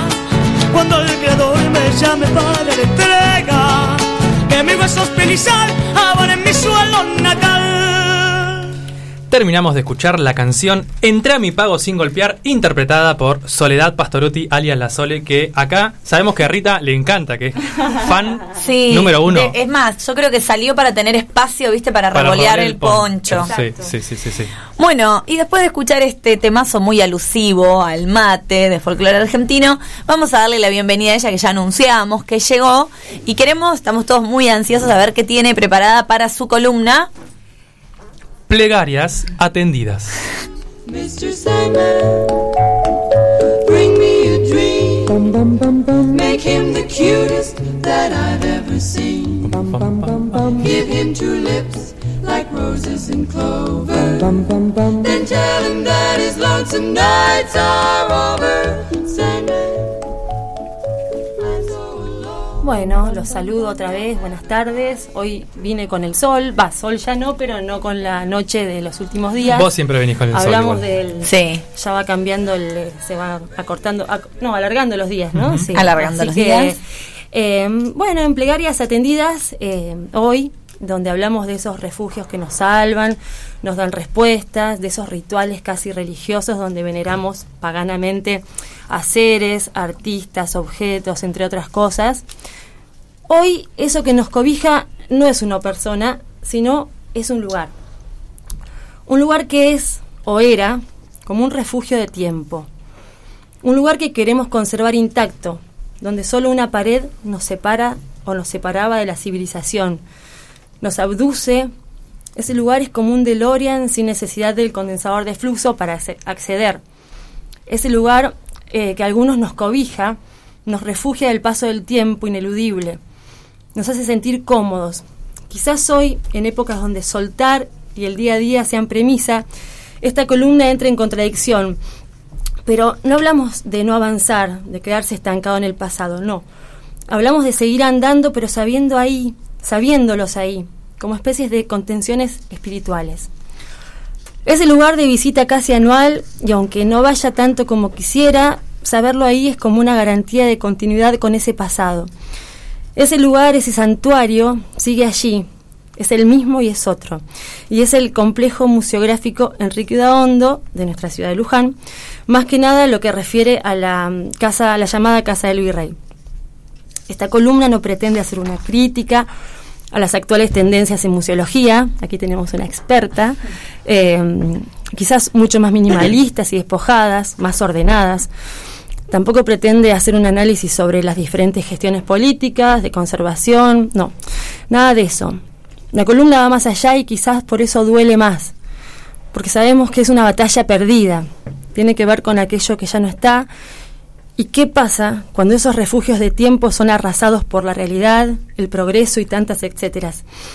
En realidad esta columna debería tomar el título de la novela de Proust, En búsqueda del tiempo perdido, y una búsqueda perdida, quizás, ya desde el vamos. Hace unas semanas volví después de dos años al museo y como casi dice Silvio, Silvio siempre solo a secas es siempre Rodríguez, nunca Soldán. Esto sí es una elegía, un requiem.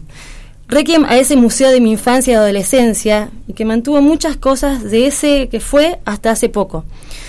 Quizás sea un requiem a esas cosas que nos, que no, que nos volvían a ese pasado, a mi pasado quizás, a la infancia, a esas épocas donde las cosas parecían estar en orden o no, como aquel museo de los ochentas, caótico. Ese museo que ya no es el de hoy, es un museo limpio el de hoy, mantenido, ordenado, despojado, con más textos que objetos, sin muñecos. Y lo pongo muñecos entre comillas y mayúsculas y después veremos por qué. Cito a Lucía Rodríguez y su cuento Es la luz de estos, días, donde dice, refiriendo al Udaondo, es olor humedad que desata el recorrido en el tiempo, venciendo a las veredas soleadas y a las rejas con jazmines. El olor del agua del río Luján prendido en las maderas y metido en los ladrillos. Las salas están todas cambiadas. Parece que al museo también le llegó la moda. Ahora hay vitrinas prolijas con uno o dos objetos bien descritos en carteles con tipografía clara. Parece que se terminó el tradicional amontonamiento. Ese museo ya no está y salvo algunas cosas como sus hermosos jardines y especies centenarias, todo cambió. Y ese cambio nos obliga al ejercicio constante de conversación o de conservación en ese espacio que es la memoria, individual y también colectiva. Y la importancia de esta columna y de este programa también es poder compartirla, construirla entre todos para que esos refugios, que ya no son materiales, sean refugios ideales o mentales. Entonces vuelvo pues a Ludahondo, al Museo del Éxtasis, aquel museo. Hoy en el inventario de las ausencias del museo mencioné a los muñecos de cera. Mayusculié, como también dice Lucía, esas caras pálidas, cadavéricas, y el pelo muerto y revuelto sobre las cabezas, los ojos de vidrio, huecos y fascinantes. Habitaban todo el museo, disfrazados de presos, militares y mujeres encumbradas. Esos muñecos que hoy pueden sonar tétricos, bizarros y vetustos, pero ayer eran el pasaporte a un trance de encantamiento. Qué fantástica, fantásticamente atractivos eran. No sé si se acuerdan alguno de, de los muñecos. Esos muñecos eran la marca registrada de Ludahondo. Había cabildantes con sus pelucas de rancio algodón. Había una escena de tertulia, ¿no? Eh, sí. Había casi un pelotón. Esto, esto, es, esto es, tremendo. Un pelotón vistiendo los, eh, los uniformes de la guerra del Paraguay en la sala Guerra de la Triple Alianza, parados en una fila detrás de una vitrina. Hago un paréntesis para contarles que esos uniformes fueron alcanzados por el agua en una de las tantas inundaciones y don Seiso Cucinacajo, dueño de la tintorería Nueva Nipón, donó la limpieza y acondicionamiento de los mismos. Los muñecos también hicieron las veces de Mitre y Avellaneda en sus respectivas habitaciones. Uno iba caminando por un pasillo y de repente se encontraba con una puerta abierta, pero cerrada con un cordoncito que impedía el ingreso.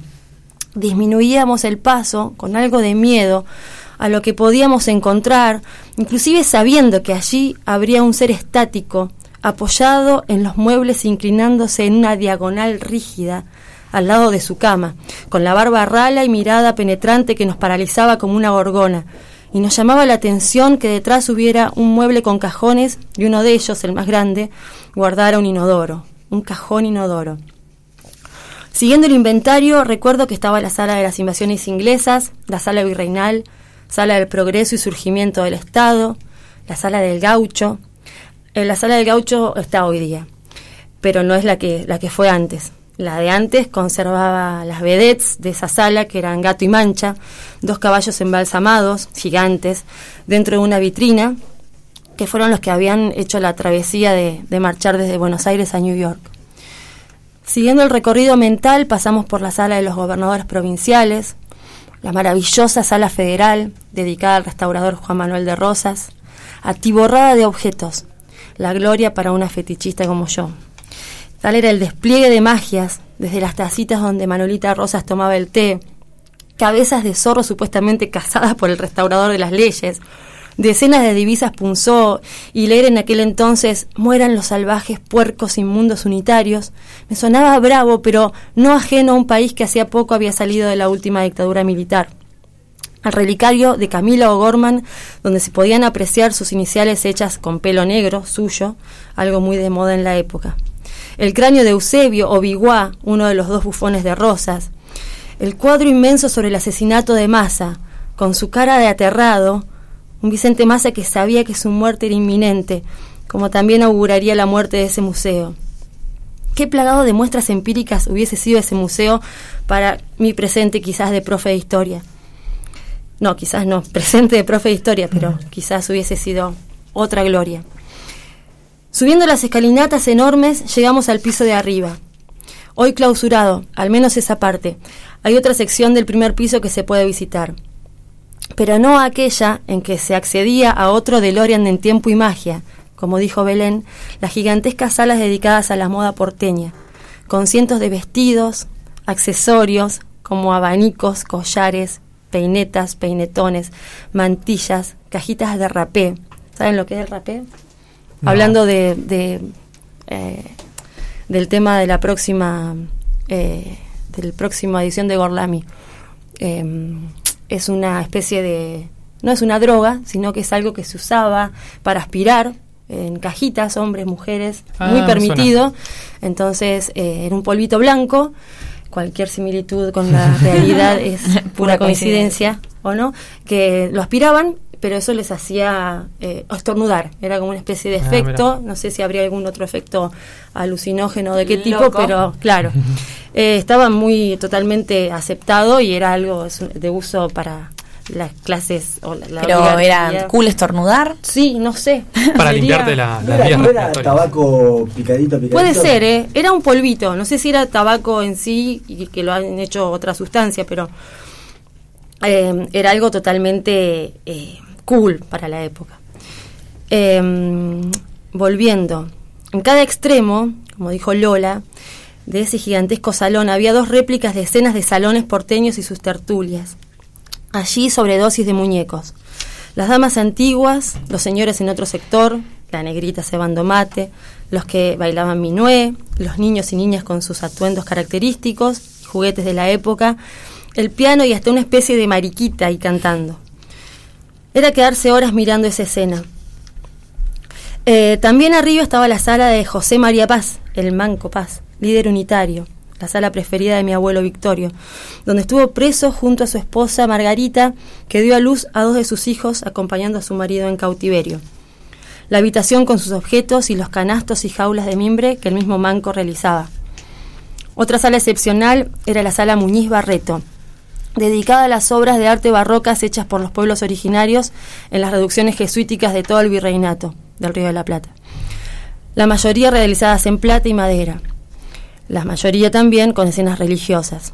Recuerdo un retablo, una escena con un belén, con un pesebre, pero la Virgen estaba recostada sobre un lujoso camastro de barrotes de plata y obvio con cabellos de pelo natural, ¿no es cierto?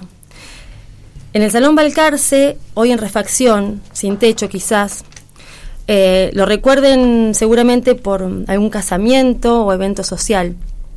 Pero en aquel entonces era la sala donde se exponían un mobiliario, creo que chino, completo de muebles de ébano, que es esa madera bien negra, todo filigranado, no sé si filigranado es la palabra, pero tallado como calado, parecían como de encaje negro con un tapizado en rojo bien, bien intenso. De eso tampoco encontré nada, quizás también el viento, el tiempo o las aguas se lo llevaron. Pero el trending topic del museo, el lugar al que todos queríamos volver y no, una especie de también contradicción, por ese efecto de sublimación o morbo, eran los calabozos, donde estaban los pobres encepados, unos de pie, ot- de- o sea, unos de los, desde los pies, otros de la cabeza. Lo peor era que en otra sala, ya saliendo del ámbito de las mazmorras, te chocabas, casi como efecto de tren fantasma, con una especie de hueco sin salida en una esquina de una de las salas, donde habitaba el colgado. Nunca voy a olvidar su cara, su pelo, sus bigotes. El colgado era un muñeco colgado de las axilas, demostrando una de las torturas de la época. Todo eso recordaba cuando hace dos semanas caminaba por el museo, en ese sacudón, quizás necesario, entre duelos, flashbacks, flashbacks constantes de lo que fue y ya no es, de lo que estaba y hoy ya no, de lo vacío o cerrado. En ese recorrido dialéctico, en espacio y tiempo, dialogar con uno mismo, dialogar, despotricar contra el progreso, progreso que fue, paradójicamente, el paradigma de la época en que nació el museo, allá por los 30. Progreso que también, al menos dentro del museo, había quedado estático durante años. Pensemos que era casi el mismo museo, no hubo muchas modificaciones sustanciales desde su inicio hasta más o menos principios del 2000. Pero ese museo nos daba ese cobijo de que algunas cosas no cambian, aunque sea inútil pretenderlo. De que hay cosas que permanecen, como cuando uno va al kiosco y se alegra al ver que aún venden topolín. Esa continuidad con el pasado que nos tranquiliza.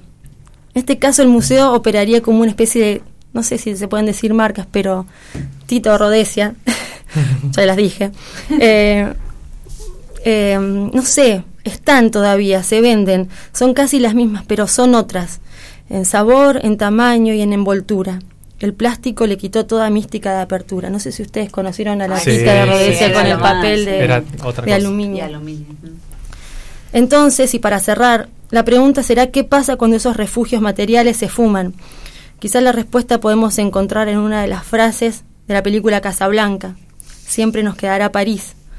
París como muestra de nuestra memoria, ¿no? Esa región sagrada donde fuimos felices. Y volviendo a Proust, el autor francés, él dice que el recuerdo de las cosas pasadas no es necesariamente el recuerdo de las cosas tal y como ocurrieron. La memoria reescribe el pasado añadiendo información del presente. Somos tan creativos recordando que la nostalgia es el material con el que se han forjado obras maestras y que nos hablan de ese tiempo, de esas pequeñas esplendores, que definitivamente ya no volverán. Aunque por suerte, al salir del museo, aún permanecía firme el carrito de garrapiñadas, y al menos con el mismo aroma, ¿no?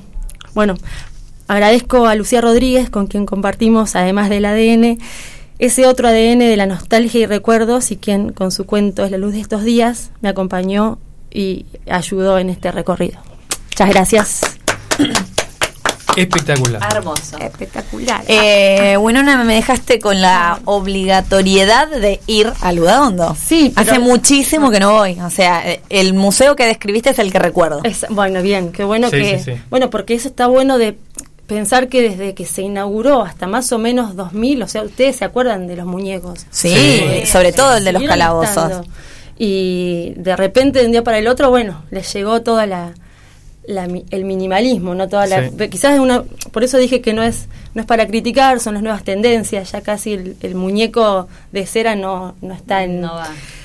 Salvo que sea alguien famoso. Claro, bueno, o el Museo de Cera ya específicamente como Madame Tussauds, que Sí. sí. están todavía y que pero son específicos de eso, ¿no sé. En sí, lo que, o sea, se está desarrollando todo lo que es la apuesta de museografía escenográfica, Claro. de representar Exacto. espacios. Exacto. Entonces, ahí vuela el museo de cera, el representar una habitación. Exacto. ¿Te duele? Pero ¿Eh? bueno, ¿Te cuando, duele? cuando, No, este no, no. capítulo, cuando este capítulo de Gorlami esté en Spotify, agarran, se ponen los auriculares, entran al Audadondo y se dejan llevar. Y se dejan llevar. Podemos hacer como una audioguía. Exacto. Donde acompañen al relato actual, el relato eh, un poco más viejo del Museo bueno. Daondo. Sí. Y para concluir, les digo que recién cuando venía vi que ya no estaba tan bien. En ese, en ese sentido, por una cuestión de seguridad, me parece, la montaña rusa que estuvo No, hasta la no semana yo pasada pasé, de la calle el- Sí. al trabajo y no está. de la calle que en una noche de genios con Nos preguntaron y- otro participante que aquí Sí. no está, nos preguntaron y yo pifié. ¿Qué calle es? Eh, No me acuerdo de la calle, pero me acuerdo que la la pifiamos. sí. de eh, los que estén escuchando. A la bajada del puente decir, Mitre. Sí, ¿qué es? Eh, las Heras. Las Heras sí. No, Ituzaingó me parece. No, es No. más. Ah, es, pa- es volviendo a la Es las Heras, Lo sí. chequeamos. No, es Las Heras y 9 Sí. de julio es. Paralela al río, 9 de julio. ¿Mm? ¿Cuál? Padres Alberto. Padres Ahí está. Sí. Bueno, perdón a todos los vaqueanos lujanenses que. No y un llamado de la solidaridad, si con los cambios de protocolo llega a haber una nueva noche de genios, que nos inviten. Claro, Estamos favor. abstinentes de participar Sí. de noches de Sí, genios, ¿no? abstinentes de los premios, básicamente. Sí, sobre Con todo. eso les dije todo. Amigues, nos vemos la próxima. Como Muchas, Muchas gracias, gracias, Winona. Winona. Gracias. Nos vamos escuchando la canción Glory Days de Bruce Springsteen. Días de Gloria.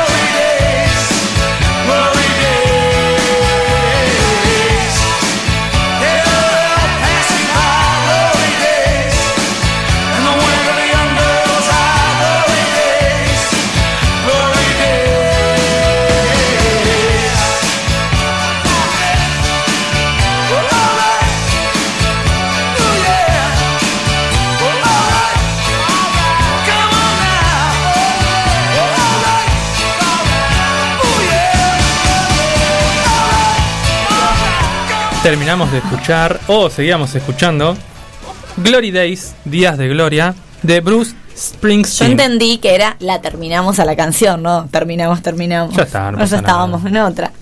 Eh, bueno, hemos quedado muy nostálgicos acá con la columna de Winona. Yo ya prometí la semana que viene voy al museo a recorrer un poco. Me perdí la noche de los museos. ¿Alguien fue? Bueno, acá en Luján no se hizo No. igual, pero Yo Buenos vi una noche en el museo, no sé si. Yo vi gente que subió Tres. fotos a Instagram, nada más. Yo no, no vi el, el evento de la noche de los museos. Nunca fuimos al Malva, al cine. No, es verdad. Vamos. Sí. ¿Siguen dando Sí, esa película sí. rara que había sugerido? Sí, sí. Como que rara. Era rara. O era la Argentina en la que estaba Rita Cortese. Está compitiendo Sí. por los Ah, Igual ¿viste es qué rara. memoria? No, Rita- esa es el prófugo. El prófugo. No está compitiendo por los ¿Eh? Yo acá recomendé las últimas dos películas que recomendé fueron argentinas. Creo que las dos, sí, las últimas dos. Una fueron Las Siamesas en el Malva, en el cine, que esa no va a los Oscar. Y después está el prófugo que en realidad no es que va a los Oscar. Argentina propuso que esa fuera la película que va a entrar a intentar competir. Claro. Eh, hablando de cine nacional, vi una deuda pendiente que tenía. Cato. No.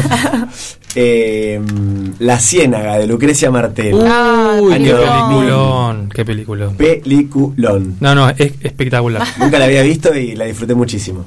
Es muy linda película. Y yo vi, también. recomendado por Lola, el documental Britney vs. Spears. Y es muy bueno. Eh, uno Tarde, una tarde, pero lo tengo que decir. recomienda de todo y miran el documental Britney versus. Y, No, y detesto a Soledad Pastoruti. Lo tenía que decir. Está bien. Pero esta gente aprovecha que uno Es- sale. Consta en actas que a Rita no le conste. gusta Soledad Pastoruti. Cuando venga la Sole acá a tocar a Sí. Gorlami, a la Digamos, radio la- pública, a la Marcelo que te vio bailando Te vio bailando. afuera. Revoleando el poncho, dijo. Digámosle a la Sole que es solo Rita, que nosotros le mandamos un beso. No, para mí la Sole es Obvio. eh, la patria, o sea. Sí. sí. Aparte mi adolescencia, todas las No, canciones no de folclore hagan que hablar, sé, no que hablar. puedo adivinar una noche de genios, El las chico, aprendí con la preparó, el Sole. chico preparó una columna, no me hagan hablar. Bueno, el chico estuvo viendo durante 30 días consecutivos sin parar, aunque a veces 31, aunque a veces clavaba dos películas y se tomaba un día de descanso, tres Ah, películas, de bien descanso. te- Igual hice la cuenta de cuántas películas vi en octubre y vi 34 películas. Ay, chicos, Pasa que no todas eran del desafío. Yo vi muchas y no eran del desafío. Yo sé que todas las personas, o por lo menos las personas que tratan de vivir de manera salubre, deberían tener dos horas libres al día. Yo no digo que no las tengo, pero la verdad nunca las administro para mm, mirar una película, por ejemplo. Yo Sobre todo porque me quedo dormida. Tres, pelis. Y tres y media. ¿Cuándo? Tres En películas octubre. en octubre. En octubre, no, yo ninguna. Vi el, dos episodios de la serie de Maradona. Ah. Eh, Ah, o sea que tienen Prime Video ahora. Sí. Sí, pero eso ya era noviembre.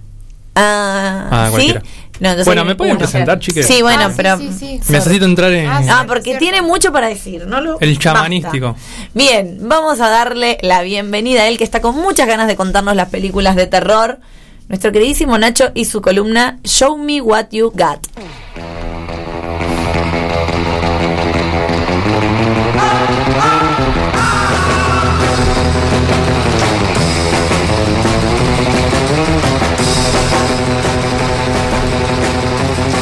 Show me what you got. Bueno, ahora que entré en el trance Show Me What You Gatístico, Hicimos una banda. hicieron ¿Te una banda, sí, yo creo que toqué el piano, alguien tocó el bajo. La guitarra de aire Ah. y después me pasé a la percusión. percusión? Eh, Sí, sí, sí, No, la yo verdad que- bailé. Bueno, alguien tenía que bailar. Faltó el bajo. Pero hice Sale un buen manejo de la air guitar. sí, Sí, sí, sí. Bien, no ¿no? hice ninguno, la verdad. el air bajo, ¿no? Air, air bass. No, hiciste el... Eh, eh. Sí, bailé, bailé. Está bien, los coros. Perfecto. Bueno, como ya nos adelantó Lola, y como ya venimos explicando, durante octubre, eh, Salem y yo empezamos a hacer un desafío. Eh, Salem, ¿vos lo completaste? No, todavía no. Ah, bueno. O sea, no, pero, quiero completarlo aunque no esté a término. Está bien. Era un desafío durante todo octubre que constaba de ver una película de terror durante eh, una película de terror por día dentro de una categoría que ahora les voy a comentar que eh, bueno en este caso estaba presentada por una youtuber que se llama Pedacitos de Terror. En realidad la chica se llama Carla. El canal de YouTube se llama Pedacitos de Terror.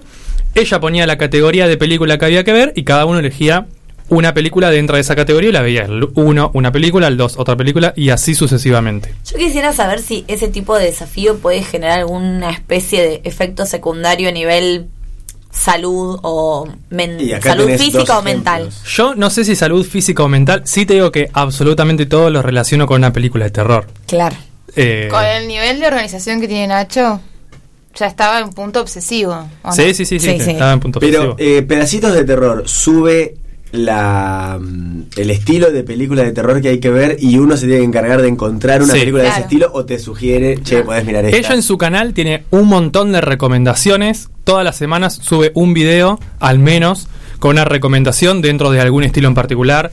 Nacional, en español, slasher, eh, paranormal. Y distintos subgéneros o categorías del Giallo, por ejemplo, también. Dentro de el estilo del terror, digamos, del género del terror. Y bueno, de ahí podías sacar un montón, pero si no, vos las buscabas aparte.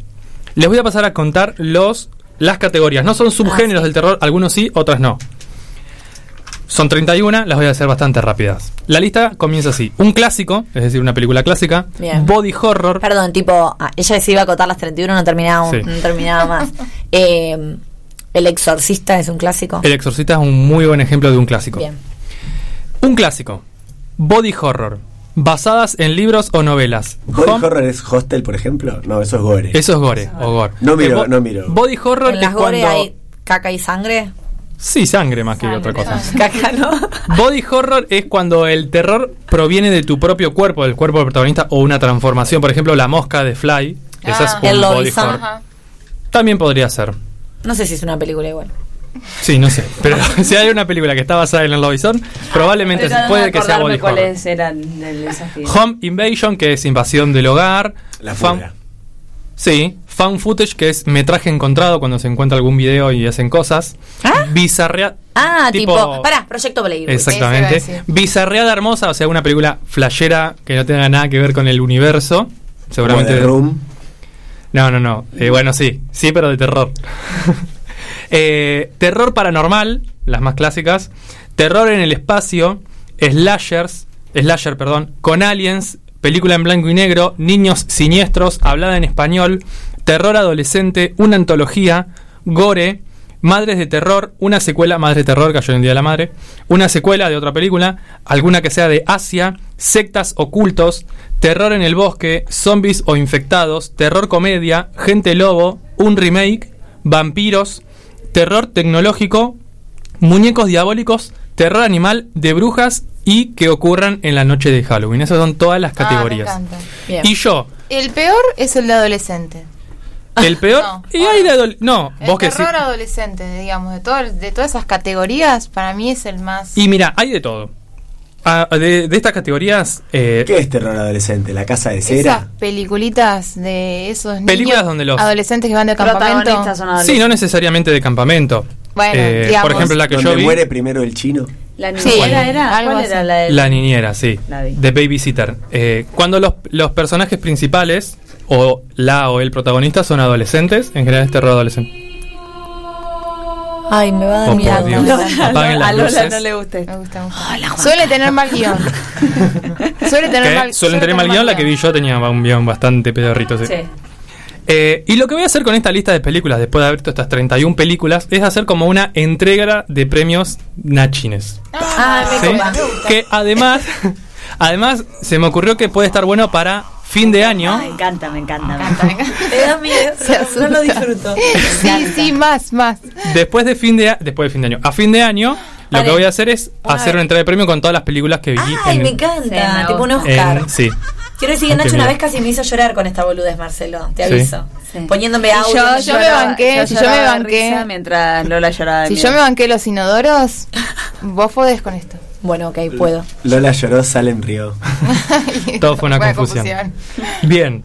Las categorías son las siguientes. Va como en orden de la peor a la mejor, obviamente, ¿no? La primera que voy a contar es la peor. La segunda es la que tenía expectativas altas y fue un fracaso, es decir, la decepción. Después, la más perturba- perturbadora. ¿Escuché, más, ¿Escuché Babadook? No.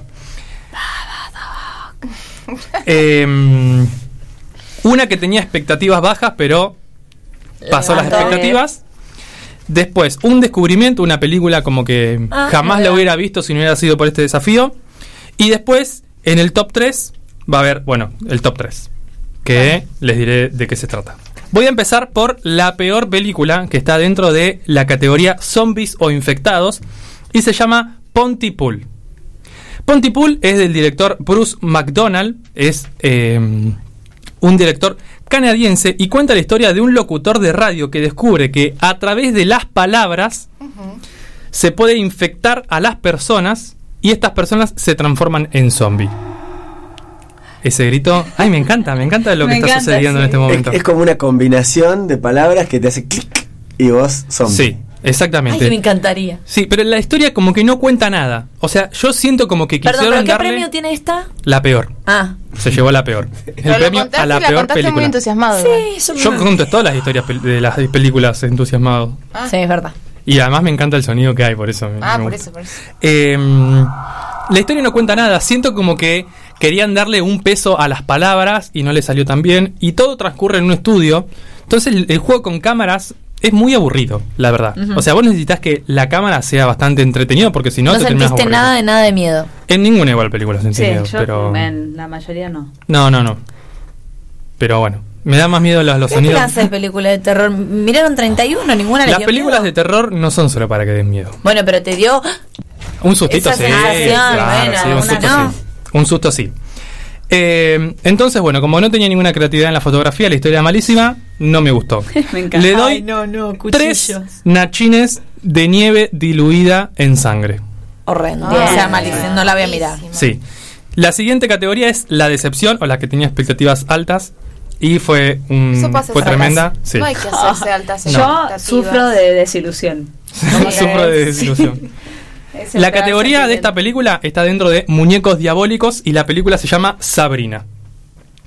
En realidad, esta es la peor película de la lista. Pasa que no quería repetir, entonces, como esta fue la que menos expectativa, puse la peor antes.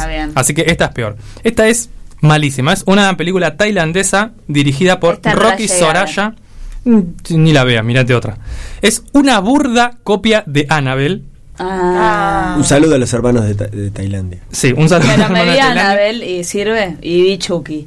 Sí, sí, sí, también cuenta, cuenta. Eh, es una muñeca endemoniada que es súper promiscua porque pasa de un cuerpo al otro, es como que hace cualquiera. Y eh, mete ahí un per- una pareja, personaje que quiere ser tipo los Warren de Annabelle, del Sí. conjuro, Ajá. pero tienen menos carisma y menos onda que un ladrillo. Entonces como Mojado. que... Sí, mojado. Un ladrillo hueco mojado, o sea, malísimo. ¿En qué momento, di- en qué momento empezó la desilusión?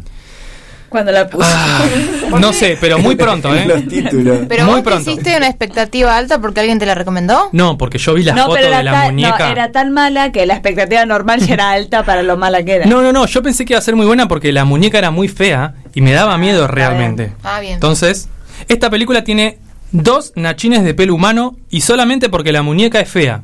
Porque la muñeca posta que vos la ves y decís, no, amigo, ¿cómo vas a hacer esto? Teléfono. Diga. Hola, Shorty. ¿Qué estás haciendo? Nada. Estoy sentado viendo el partido y chupando un cigarrito. ¿Estás solito? ¿Alguien va a morir? Ah, en- claro, en español gallego. No, pero la Scary Movie. Scary Perdón, Movie. Scary perdón. Movie. Sí, sí. No Bueno, esta película está en Netflix, pero ni se preocupen en verla porque la verdad No vale la pena. Tiene un par de sustos, pero ni te asustás porque como ¿qué, qué está pasando? ¿qué estoy viendo? No, sí, sí, no vale la pena. Ok. La película más perturbadora es la siguiente categoría. Salem sabe de cuál estoy Esta es la que hablando. hay que anotar. Me sirve. Sí, Esta es la que tienen que ver o no. Eh, sí, esta es la que tienen que ver o no. Yo si quieren se las paso, Lola, ni se te ocurra mirar esta película. No, No, duermo. Dent- entra dentro de la categoría de found footage o metraje encontrado, que es esa que encuentran eh, cassettes, películas o lo que sea y las reproducen. Hoy la Ah, esto me gusta. No. Sí, a ver, tiene Hoy como no. un valor documental. Sí, Sí, la sí, película se llama Bueno. The Poughkeepsie Tapes. Poughkeepsie ¿Pero el Tapes. video es real? No, Sí. es una película. Ah, no sé. Bueno. es un falso documental. Juega con eso. Es un falso documental dirigido por John Eric Dowdley, algo así se debe pronun- pronunciar, y es la historia de un psicópata y asesino serial que mientras asesina y tortura gente se filma. Oh, no.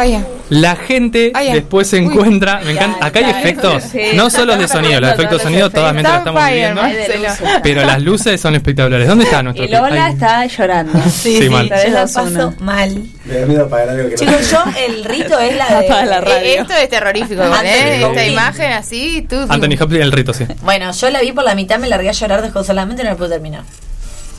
Es una película terrorífica, pero no sé hasta qué punto No, es tan buena. Pero sí, el otra. está pela. Para la otra vez está. Bien, entonces, a la bucha. Se encuentra. Acá hay juegos de Acá luz. hay que decir que están cortando la luz, prendiendo la luz. Sí. Día de rayos, Muertos, Halloween, todo. Efectos. Ah, me, enc- me encanta lo que, lo, que, lo que está sucediendo en este momento. Sobre todo con esta película que es muy perturbadora. Sí, chicos. Eh, chicas. La crudeza con la que se muestran los hechos son super heavy metal. eh, ¿Cómo es? De Poughkeepsie Poughkeepsie Tapes. Después lo pasamos Tapes. escrito. Si quieren, lo podemos pasar ahora Sí, sí. en el Instagram, así lo ven. Poughkeepsie, Poughkeepsie. Y eh, bueno, cuenta la historia de cómo este psicópata, eh, o sea, cuenta de cómo, del lado de la psicología, de cómo este psicópata eh, secuestra, asesina y tortura. Y además lo muestran en video y además hablando. Es un falso documental, entonces como hay personas hablando sobre esos videos. De hecho, termina... No, no puedo decir eso. No, no, Me voy acá, no. perdón. Yo lo spoileé un poco Sí. en un capítulo igual. nadie No, sí, no, puede ser. Eh, es una película para ver con discreción ¿Dónde porque... está esta? No, esta se la tengo que Ah. pasar un- No está en un- ninguna y red. un asesino serial tan eh, demente, no sé cómo decirlo, que los investigadores hasta entrevistaban otros asesinos seriales Sí. ya atrapados para poder descifrar e intentar entender cuál era la metodología que tenía y así poder agarrarlo porque era Sí, increíble. exactamente. Y la cantidad Decime, de ¿esto supera al exorcismo de Emily Rose? Sí, En- en en, cuanto a de... A mí, pues, porque toda En esta miedo, sensación no. del caso real. O sea, No, en miedo no, en perturbación. En perturbación. sí, para Sí. mí sí. Ok, Para mí muy sí. bien. Eh, Yo estaba así. Sí, sí, sí, hay un par de tomas. para todo el público. Sí, esta música le queda espectacularmente bien. Miedo. Bien, yo a esta película le doy 6 nachines de cinta magnética. ¿Eh? Está bien, yo banco esa. Sí, sí, sí, sí. Bueno, O sea, es muy perturbadora. Después, para película, para falso documental, no, creo no, que le falta un poco, pero es muy rol bueno. de perturbación, Sí, va muy bien. bien. Después, la película que tenía las expectativas bajas y que superaron esas expectativas. En realidad, yo no tenía expectativas bajas con ninguna de estas películas. Pensé que iban a ser muy buenas. De hecho, en la mayor parte de las películas dije, espera como un poquito más. Pero bueno, son cosas que pasan. Y esta, dentro, esta entra dentro de la categoría de terror paranormal y se llama Dark Water. ¿La viste, no? Japonesa. ¿La viste? No, Con me esta musiquita. no, no me acuerdo.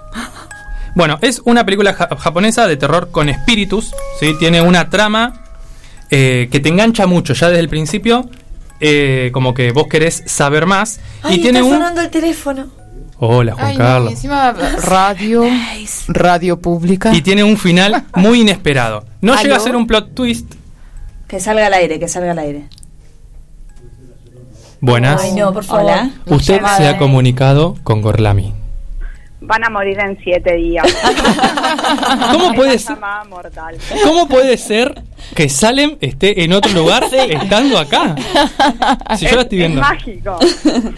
Es increíblemente mágico. Soy ventrícola. Sí. ¿Podés, ¿Podés darnos tu nombre? Eh, ay. ¿Quién se sé está comunicando? fantasma se pone nervioso. Nah, sí, lo puedo dar. Es Camila mi nombre. Ah, sí. Y Camila, ¿qué pensás de la película de Poughkeepsie Tapes? Para, que quiero decir que esa no la llegué a ver. No, es la sexta película. chicos. No, pará, porque voy a decir una cosa. Yo hice algunas modificaciones Ah, está bien. y bueno, después terminé mirando cualquier cosa en cualquier Camila es eh, u- eh, mi hermana. Vamos a Básicamente, sí. decirlo. No, Y- digamos una fan oyente, si no ya llamó tu mamá, tu hermana. No, que, eh, que sepan que esta radio se mantiene por mí. Bueno, está bien. Mi hermana estaba en el desafío con Nacho y conmigo. Exactamente. ¿Y cuál fue tu película favorita, Cami? Mira, en lo que me pasó fue lo siguiente. Mi película favorita, obviamente, fue la que vi en Halloween, que ¿cuál es? El extraño mundo de Jack. Traté de Ah, pensar en otra, Sí, pero sí. dije, bueno, no puedo. Inclusive me había puesto para ver otra, ¿no? Esa. Y dije, no, no puedo. Es que era como que una, una falta de respeto. Ya fue, veo esa y listo, ¿o no? A mí me Pero, gusta esa. Pero tengo un par que me gustaron, que vi, estuvo bueno, pero me parece que esta no estaba en la lista de Lighthouse, que yo no la había The visto. Lighthouse es una película en blanco y negro que En actúa William negro. Defoe. Y yo hablé, Robert yo hablé de esta película en Gorlami. La vi, la vi. Sí, sí. Y Patrick. No, Robert Pattinson. Robert. Pattinson. Sí, sí, peliculón, véanla. Creo que es del 2020. Que siempre suena. Sí, sí, estuvo bueno porque teníamos Sí. expectativas muy altas y como que, ok. Sí, sí, Estuvo ese es bueno, un treme- cumplió, tremendo está bien. peliculón. Sí. ¿Y alguna tenías expectativa alta y te decepcionó? No estoy pensando, pero no, creo que no. La cabaña del terror.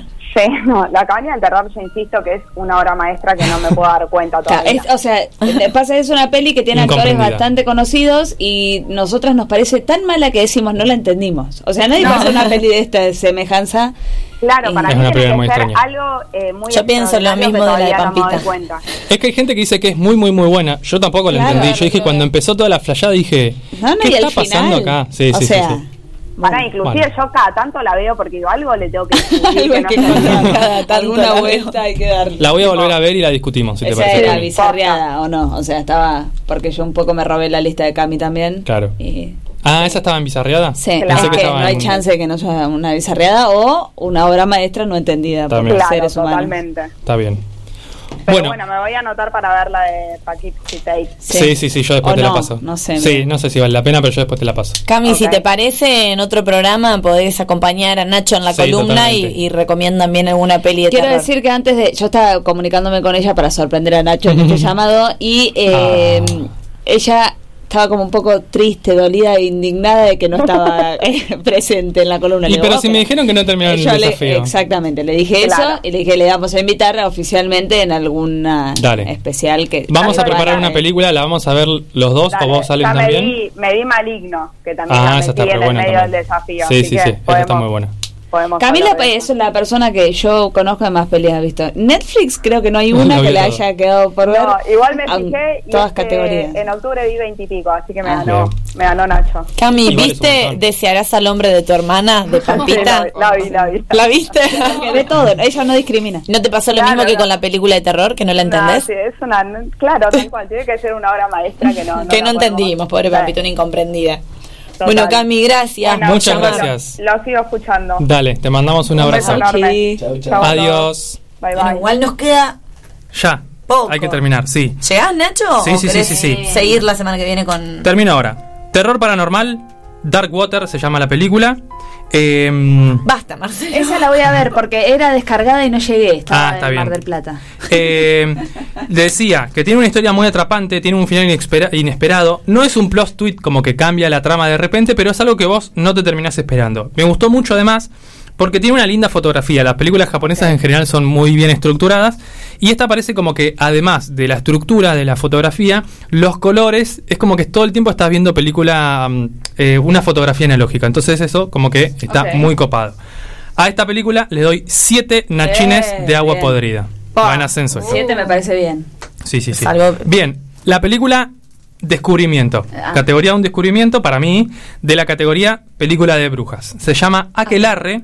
Es una Ah. coproducción entre España y Argentina y está di- Está dirigida. en Netflix. Está en la Netflix. empecé y cuando me dio miedo la dejé. Sí, está dirigida por Pablo Agüero. Terminarla de ver porque está muy buena.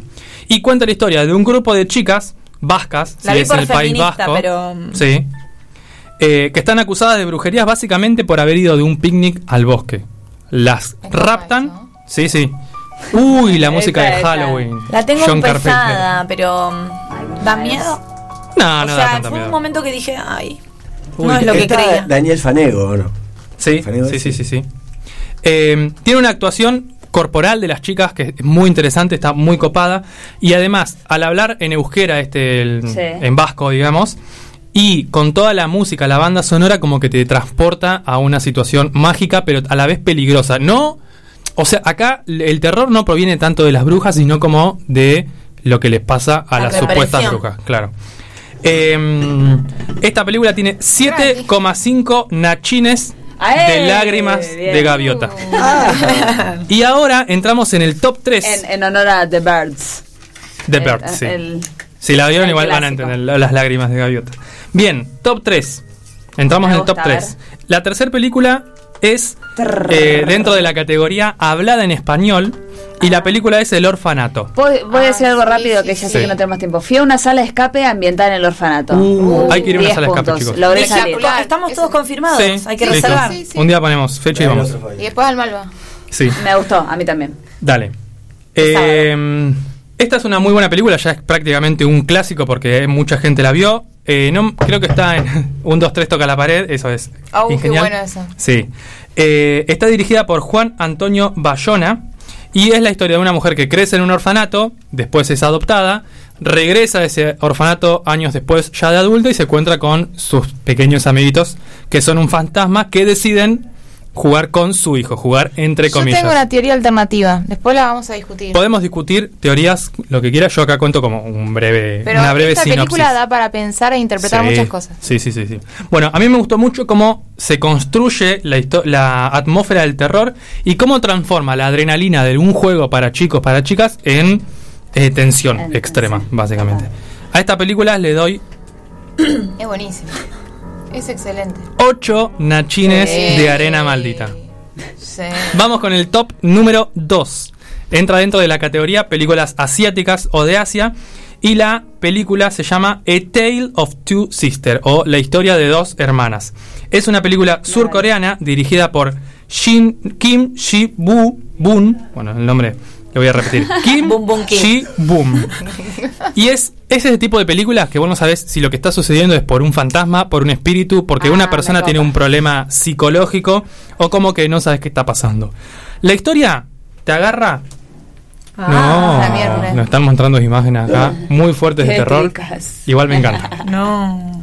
Después, un día tengo que abrir. Tengo en Pinterest una carpeta, un pin, un tablero, digo, que son. eh, turbina de avión se llaman. Porque son imágenes súper turbias, turbias. pero dibujos y cosas. Y después las voy a abrir y se las voy a mostrar. ¿Por qué tenés esos? Porque Yo tengo gusta. también guardadas mis imágenes perturbadoras. Pero no, no son así tipo Ay, sexuales, son de no, mostritos y No. Nadie no, dijo sí. sexual. Vos No, nadie, qué, qué raro ese comentario. Bien, es una historia que te da vueltas como una media, creo que ya lo dije, pero que está muy bien explicada y muy bien estructurada la trama. Entonces, no es que te perdés.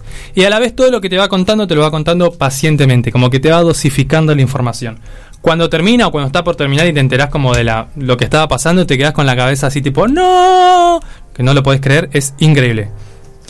Eh, creo que esta película tiene un remake yankee, que no voy a decir el nombre, porque primero que es peor, y seguro porque primero para las spoilearía, digamos. Bien. Spoilearía si ven primero esta película. Y prefiero que vean primero la película surcoreana a la yankee. De. Kim Pum Pum. Sí.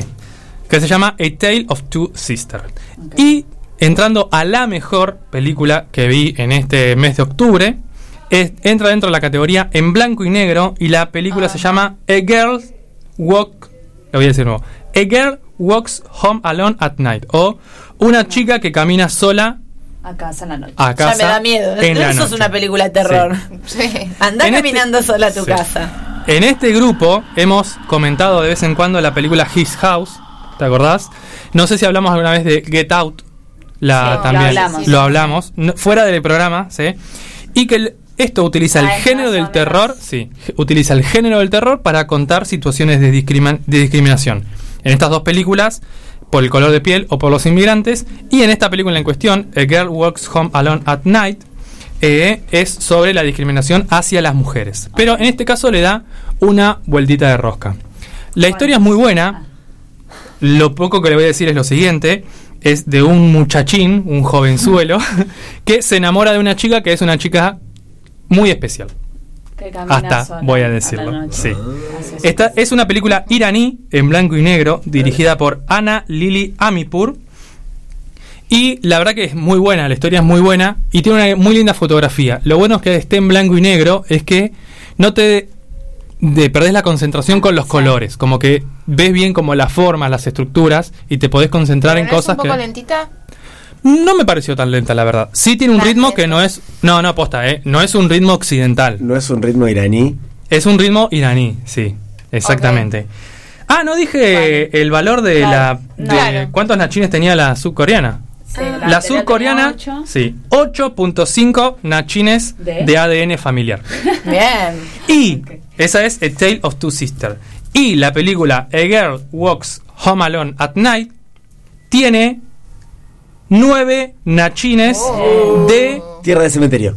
No, me- mirá, me desaparecieron los 9 nachines. Ay. Pero eran Oh, nueve nachines suspenso. de sangre falsa. Ah, ay. Bravo. Podríamos usar sangre verdadera. Gran columna. Bueno, muy buena la columna de hoy. Mirá. No voy a ver nada de todo lo que dijiste, pero Ah, me bien, encantó cómo lo preparaste. Para fin de año puedo algo prepararé con Ah, Sí, todas las películas que vi. Me gusta. Nos vamos despidiendo porque nos recontra pasamos, pobre Marcelo, tenemos ahí Pero él se divirtió por lo menos. Se re divirtió. Nacho, te desafío a que me armes algo así, pero de películas románticas. A ver si tenés corazón. En Y febrero. podés En febrero, claro. discernir ¿Cuál? una Ah, bueno. buena película Amazon de amor. 28 Dale. por ahí puede. Sí, sí, sí, sí. En febrero lo voy a intentar hacer. Oh, ¿Te chicos, parece? falta un montón para febrero. Ah, bueno, No, pero febrero bien. 14 Además, de Y en febrero. enero habría que organizar Claro. de películas temática Veraniegas. verano. Sí, hay una película de verano que se llama The Kings of Summer, Los Reyes del Verano. Ah, para mí la ¿A de que el pibito le agarra el paquetón al adulto. La que es Eh, meme. ¿Cómo se llama? Eh, sí, eh, Es re de verano. Close. El paquetón. Eh, call me by, call me by your name. sí. Ah, Re, ¿Eh? es que Eso, es meme. eso le- Es el- como el de Claro, Lady Gaga y Claro, que Bradley está el meme de vivís en Argentina, Sí, y no, este- y esta inflación. Claro.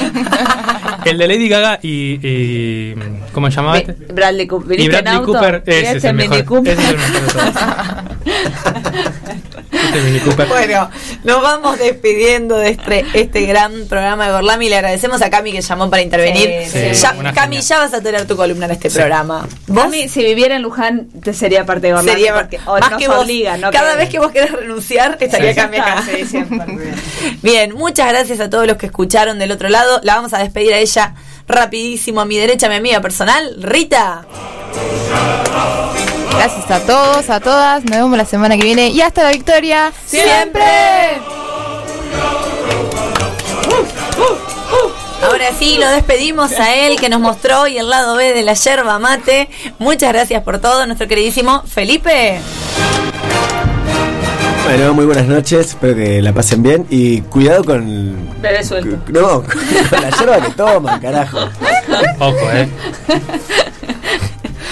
Estuviste rápida. La despedimos a ella, que es así, ¿viste? Es así. Muy rápida, mucha Sí. acidez con su sentido del humor. Una ¿Qué perra seríamos sin sorprendente. ella? Una perra sorprendente, nuestra queridísima Salem. Una perra sorprendente. Muchas gracias eh, por escucharnos. Recuerden seguirnos en nuestras redes sociales, arroba Gorlami Radio en Instagram y en Twitter. Escucharnos todos los martes 18 horas por la 87.9 de la Radio Pública de Luján.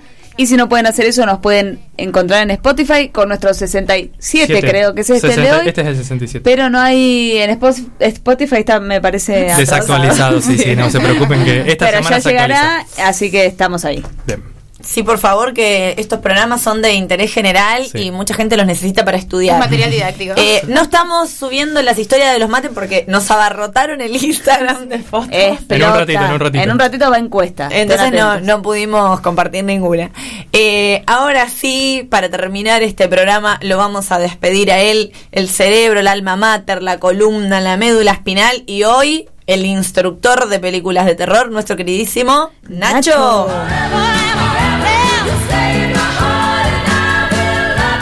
Muy buenas noches para todos. Hasta yo, yo Él mismo me perdí de mi propio propio, saludo. sí, de mi propio saludo, exactamente. Nos vemos, nos escuchamos, nos encontramos el martes que viene a las 18 horas y obviamente no nos podemos despedir sin antes saludarla a ella, a la persona que nos conduce por los caminos más sinuosos y más gorlaminescos de este multiverso y ella es Lola. Muchas gracias Nacho, muchas gracias equipo, Marce, muchas gracias a todos los que estuvieron del otro lado escuchando este magnífico programa de Gorlami. Me, me hacen pasarla mal con la música. No hagas cara de que no Sí. sabes de dónde viene. Chicos, me tortura el operador de este programa. sola. Yo no escucho Bueno, nada. y eh, algo que queremos agregar, el viernes a las 2 de la tarde estamos invitados. Al programa todo cambia, así que estén atentos. Estén. Viernes a las 2 de la tarde en el programa Todo, Todo cambia, cambia. por la Radio Pública de Luján 87.9. Vamos a estar algunos, algunos integrantes de Gorlami Radio compartiendo un ratito por ahí. O todo el programa, no sé, ya veremos. Así que Ya bueno, los esperamos el viernes a las 2 de la tarde y nos encontramos de nuevo el martes a las 18. Así es. Adiós. ¿Qué? No. El tema del martes que viene, ¿se puede decir? Ya fue, digámoslo, spoiler, drogas legales. Me gusta. No podían terminar los pibes. Yo voy a hablar de Vallaspirina. Bueno, nos vamos escuchando la canción Roberto del Cuarteto de Nos.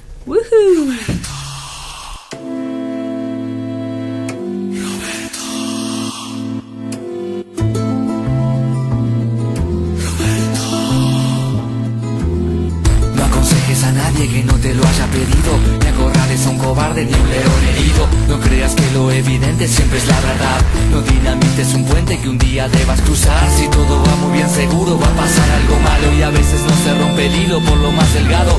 Nunca abras el paraguas antes que empiece a llover. Ni regales un libro a quien no sabe leer. No desees que mueran tus enemigos. Es mejor que estén vivos para verte triunfar. La conciencia vale más que mil testigos. Nunca las tienes a quien después no puedas matar. Roberto, a veces lo que dice el alma puede estar en lo cierto.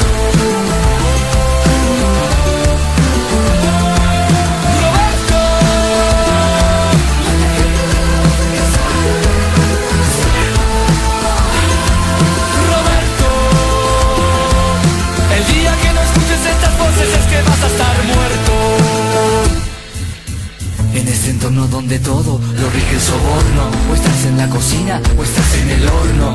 Nunca toques nada si todo está bien. Nunca dudes y dejes pasar el tren.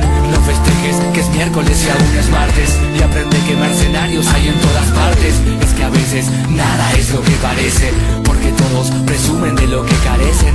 Nunca duermas con quien tenga un puñal tatuado Nunca hables de la cuerda en la casa del ahorcado. Nunca escupas para arriba ni contra el viento. Nunca te mojes por alguien que siempre está seco.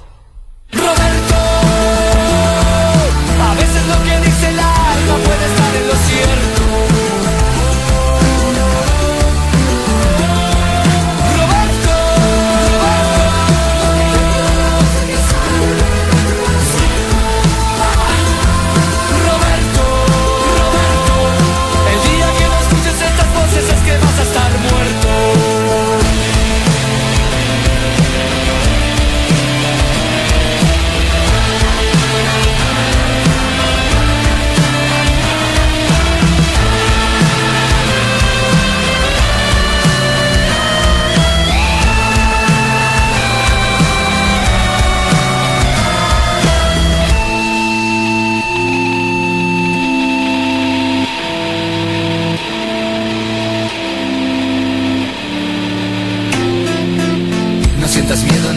desierto. Mar en calma nunca hizo un marinero experto.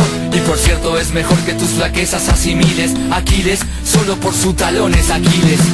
No te tires a Ombudsman, nunca files su boomerang. No te creas un Doberman que se cree Superman. Y lo prometas en vano, nunca jures nada con un trago en la mano. Nunca hagas el bien sin mirar a quién. No te